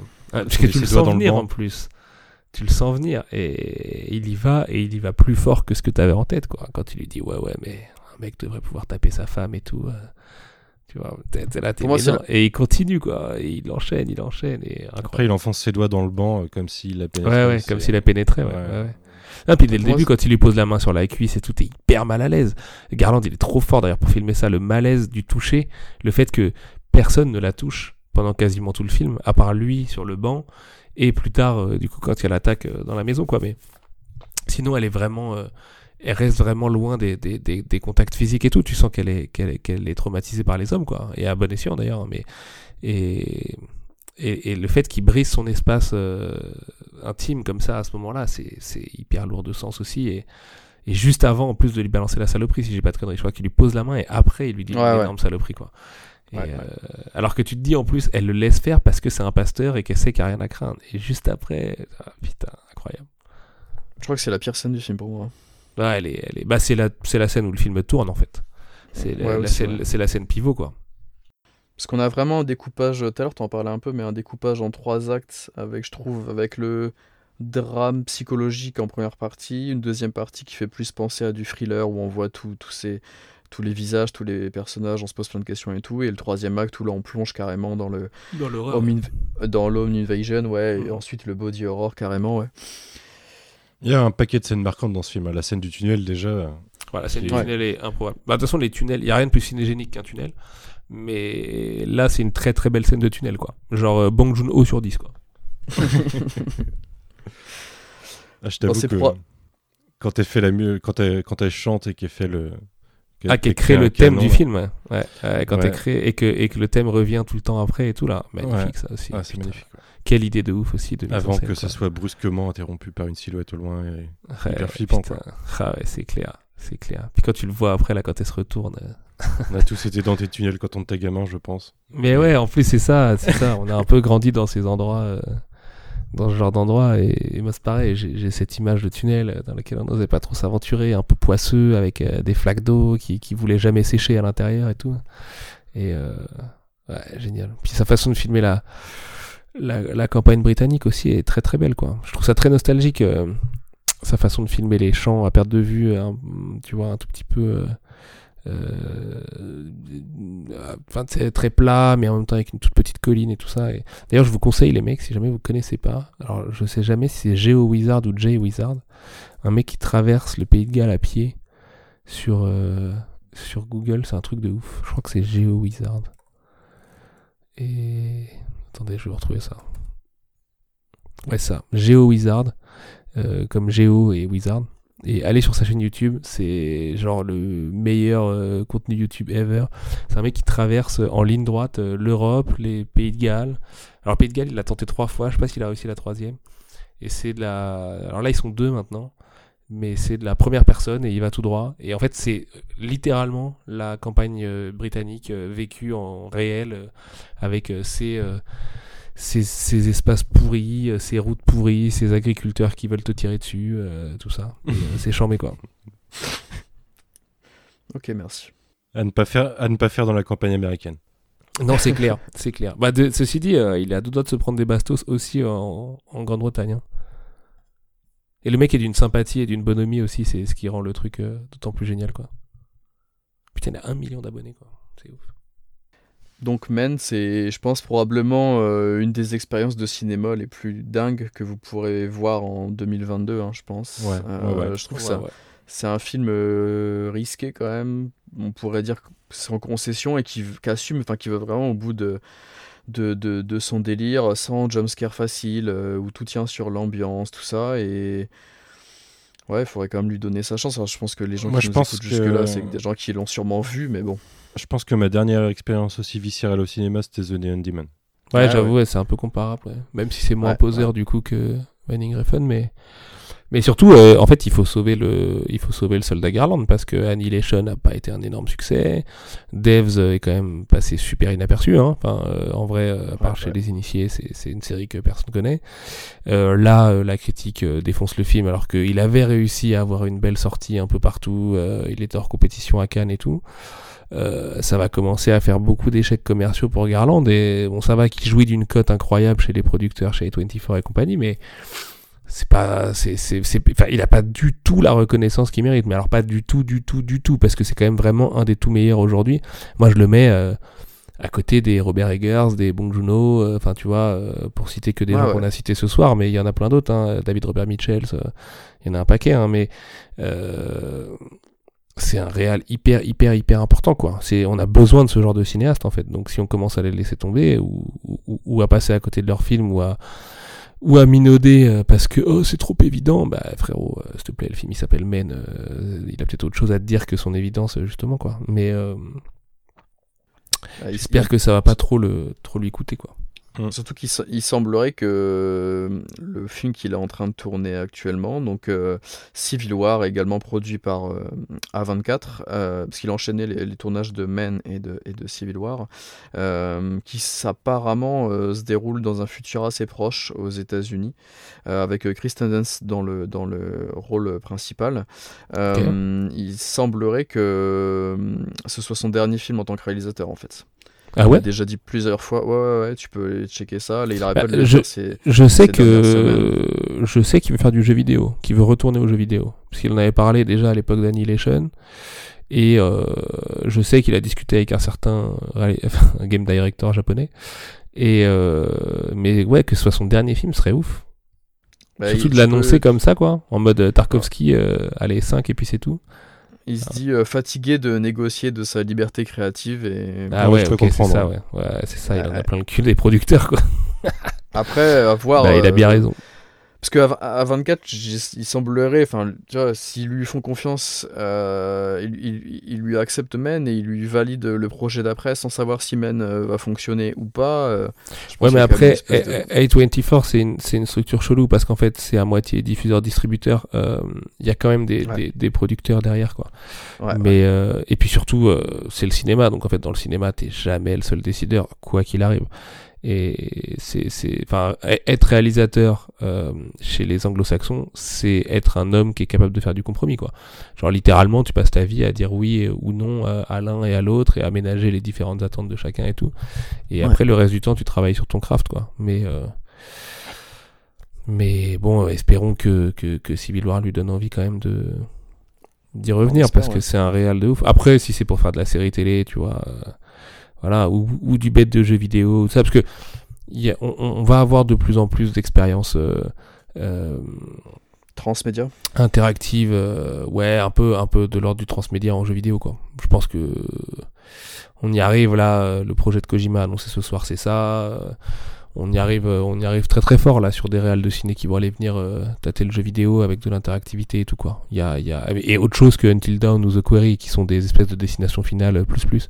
Je parle de de de de, de vrais de, de, de, de, vrais trucs d'interactivité ou qui sont pas Black Mirror machin là, Bandersnatch ou je sais pas quoi. ouais, c'était ça, je crois. Mais, ouais, c'était ça. Hein. Et et pourquoi pas euh, voir Alex Garland là-dessus C'est un mec qui a toujours été avant-gardiste d'une certaine manière et qui a toujours été un peu à la pointe. Alors c'est pas James Cameron, mais il aime bien être à la pointe des, différentes technologies et de la science quand même. Donc euh, euh, voilà. Mais déjà, on ira voir Civil War. C'est déjà cool qu'il y ait un film garanti après avec les 24. Ça garantit un bon Garland. Et puis, et puis de l'eau va peut-être couler sous les ponts d'ici là, quoi. Il reprendra d'ailleurs euh, Stephen McKinley Anderson et Kaylee Spiney qui, qui étaient en mhm. fait les deux, les deux collègues de, de Dev Stuart dont on tout à l'heure. Euh, ouais, c'est ça. Ah, ok, ok. Chambé. Eh ben. Chambé, chambé. Voilà. Je pense Et eh ben, mortel, les gars. On va finir là-dessus. En Bah espérant que, ouais, que ce soit quand même pas le dernier film de Garland, quand même, ce serait bête. Ou qu'il continue d'écrire, peut-être, tout simplement, même si je pense qu'il a besoin maintenant. euh, Je dirais pas non, un petit roman perso. Un petit roman de derrière les fagots, là, euh, un peu post-apo, euh, enfin tu vois, un truc un peu disto, euh, futur proche aussi, où j'en sais attention, il peut bien écrire ce qu'il veut, je le lirai. Mais ça ferait pas de mal. D'ailleurs, lisez le dernier roman de Cronenberg qui va être adapté au cinéma par David Cronenberg, c'est pratique. C'est chambé, ça s'appelle Consumé, c'est chambé. bah, je je- l'imaginerais. vu ce qui, vu la, position qu'il a là aujourd'hui en, en- en interview et tout ça, je l'imaginerais plus reproposer un roman qu'un scénario pour quelqu'un d'autre. Bah oui, parce que le roman, l'avantage, c'est que t'es à peu près le seul décideur, quoi. Normalement, C'est ton, ça, ton et- éditeur, et il je- est pas là pour te, tu vois, pour te Ouais, ouais. cut ton roman, quoi. C'est ça. Eh ben merci beaucoup. Je pense Merci va à toi. s'arrêter là-dessus. Merci Est-ce que à tu as vous. quelque chose à t'as peut-être quelque chose à présenter ou quoi euh, Sullivan, je sais pas, de la promo, un truc. euh, bah non, non, bah non, je suis pas venu faire la promo. Non, non, non. euh, pas de souci. non, non, j'espère juste que les gens vont kiffer. euh, Enfin, déjà qu'on a donné envie aux gens de, de voir ou de lire des trucs d'Alex Garland qu'ils ont pas vu ou lu. Euh, d'aller revoir pourquoi pas certains trucs. Moi, je vais me refaire Devs et Ex Machina, c'est une certitude. Annihilation, je sais pas pourquoi, je sens moins. je- pourtant, je l'adore, hein, mais euh, je ressens moins le, le- le besoin de le revoir. Et puis, euh, et puis surtout que des gens vont aller voir Men euh, pour, euh, pour ce que ça a à dire pour de vrai, parce que ça, ça m'attriste de voir si sur IMDB. Alors, je fais pas très très confiance aux communautés internet de toute façon aujourd'hui, euh, à partir Ouais. du moment où on m'a dit que Doctor Strange 2 était un bon film, tu vois. Mais je suis parti au bout de 45 minutes pour l'anecdote, faut bien que je le raconte quelque Oh là part. là. C'est la première ça, ça faisait des années que je m'étais pas barré d'une salle de ciné, mais là vraiment je me suis, je me suis senti insulté. Ouais, ouais. Faudrait Ah, qu'on en discute. Ouais, dur, dur. Ouais, faudra qu'on en discute, ouais, à la rigueur, mais apparemment j'ai raté tout ce qui est pas trop mal dans le film, mais là j'en pouvais vraiment plus. Je me suis barré au moment du caméo de. Comment il s'appelle T'avais vu Spider-Man 3 ou pas Ouais, c'est le seul MCU phase euh, 4 ou 5, 4 euh, que j'avais vu parce que j'avais pas vu Shang-Chi, Black Widow et Eternals. Et t'avais pas euh, envie de te barrer sur Spider-Man je me suis endormi, donc euh, c'est un peu pareil. hein, mais euh, euh, ouais, non. mais à la limite, Spider-Man, je savais à quoi m'attendre, quoi, tu vois. Donc, euh, puis on m'avait dit que c'était éclaté, donc euh, au final, j'ai trouvé que c'était un bon roller coaster. Enfin, bon, non, que c'était un roller coaster, tu vois. Après, euh, du coup, du coup, c'était juste un peu long, un peu cheap et tout, mais là, Doctor Strange, je me suis vraiment senti insulté. Mais bon, euh, ce sera l'objet d'un d'un futur podcast. Bah merci beaucoup à, à vous deux, hein, ça m'a fait très plaisir. Bah, merci pour l'invite surtout. Merci. Puis bon, je pense qu'on on te retrouvera un de ces quatre pour parler d'un autre réalisateur ou, ou d'une réalisatrice à l'occasion de- d'une autre sortie. hein. N'hésite pas. Avec grand que- plaisir, les gars. Ou de Merci Ninja. beaucoup. Avec grand plaisir. Et ben bonne soirée et puis à bientôt. Prenez soin de vous, l'équipe. À bientôt. Ciao, ciao.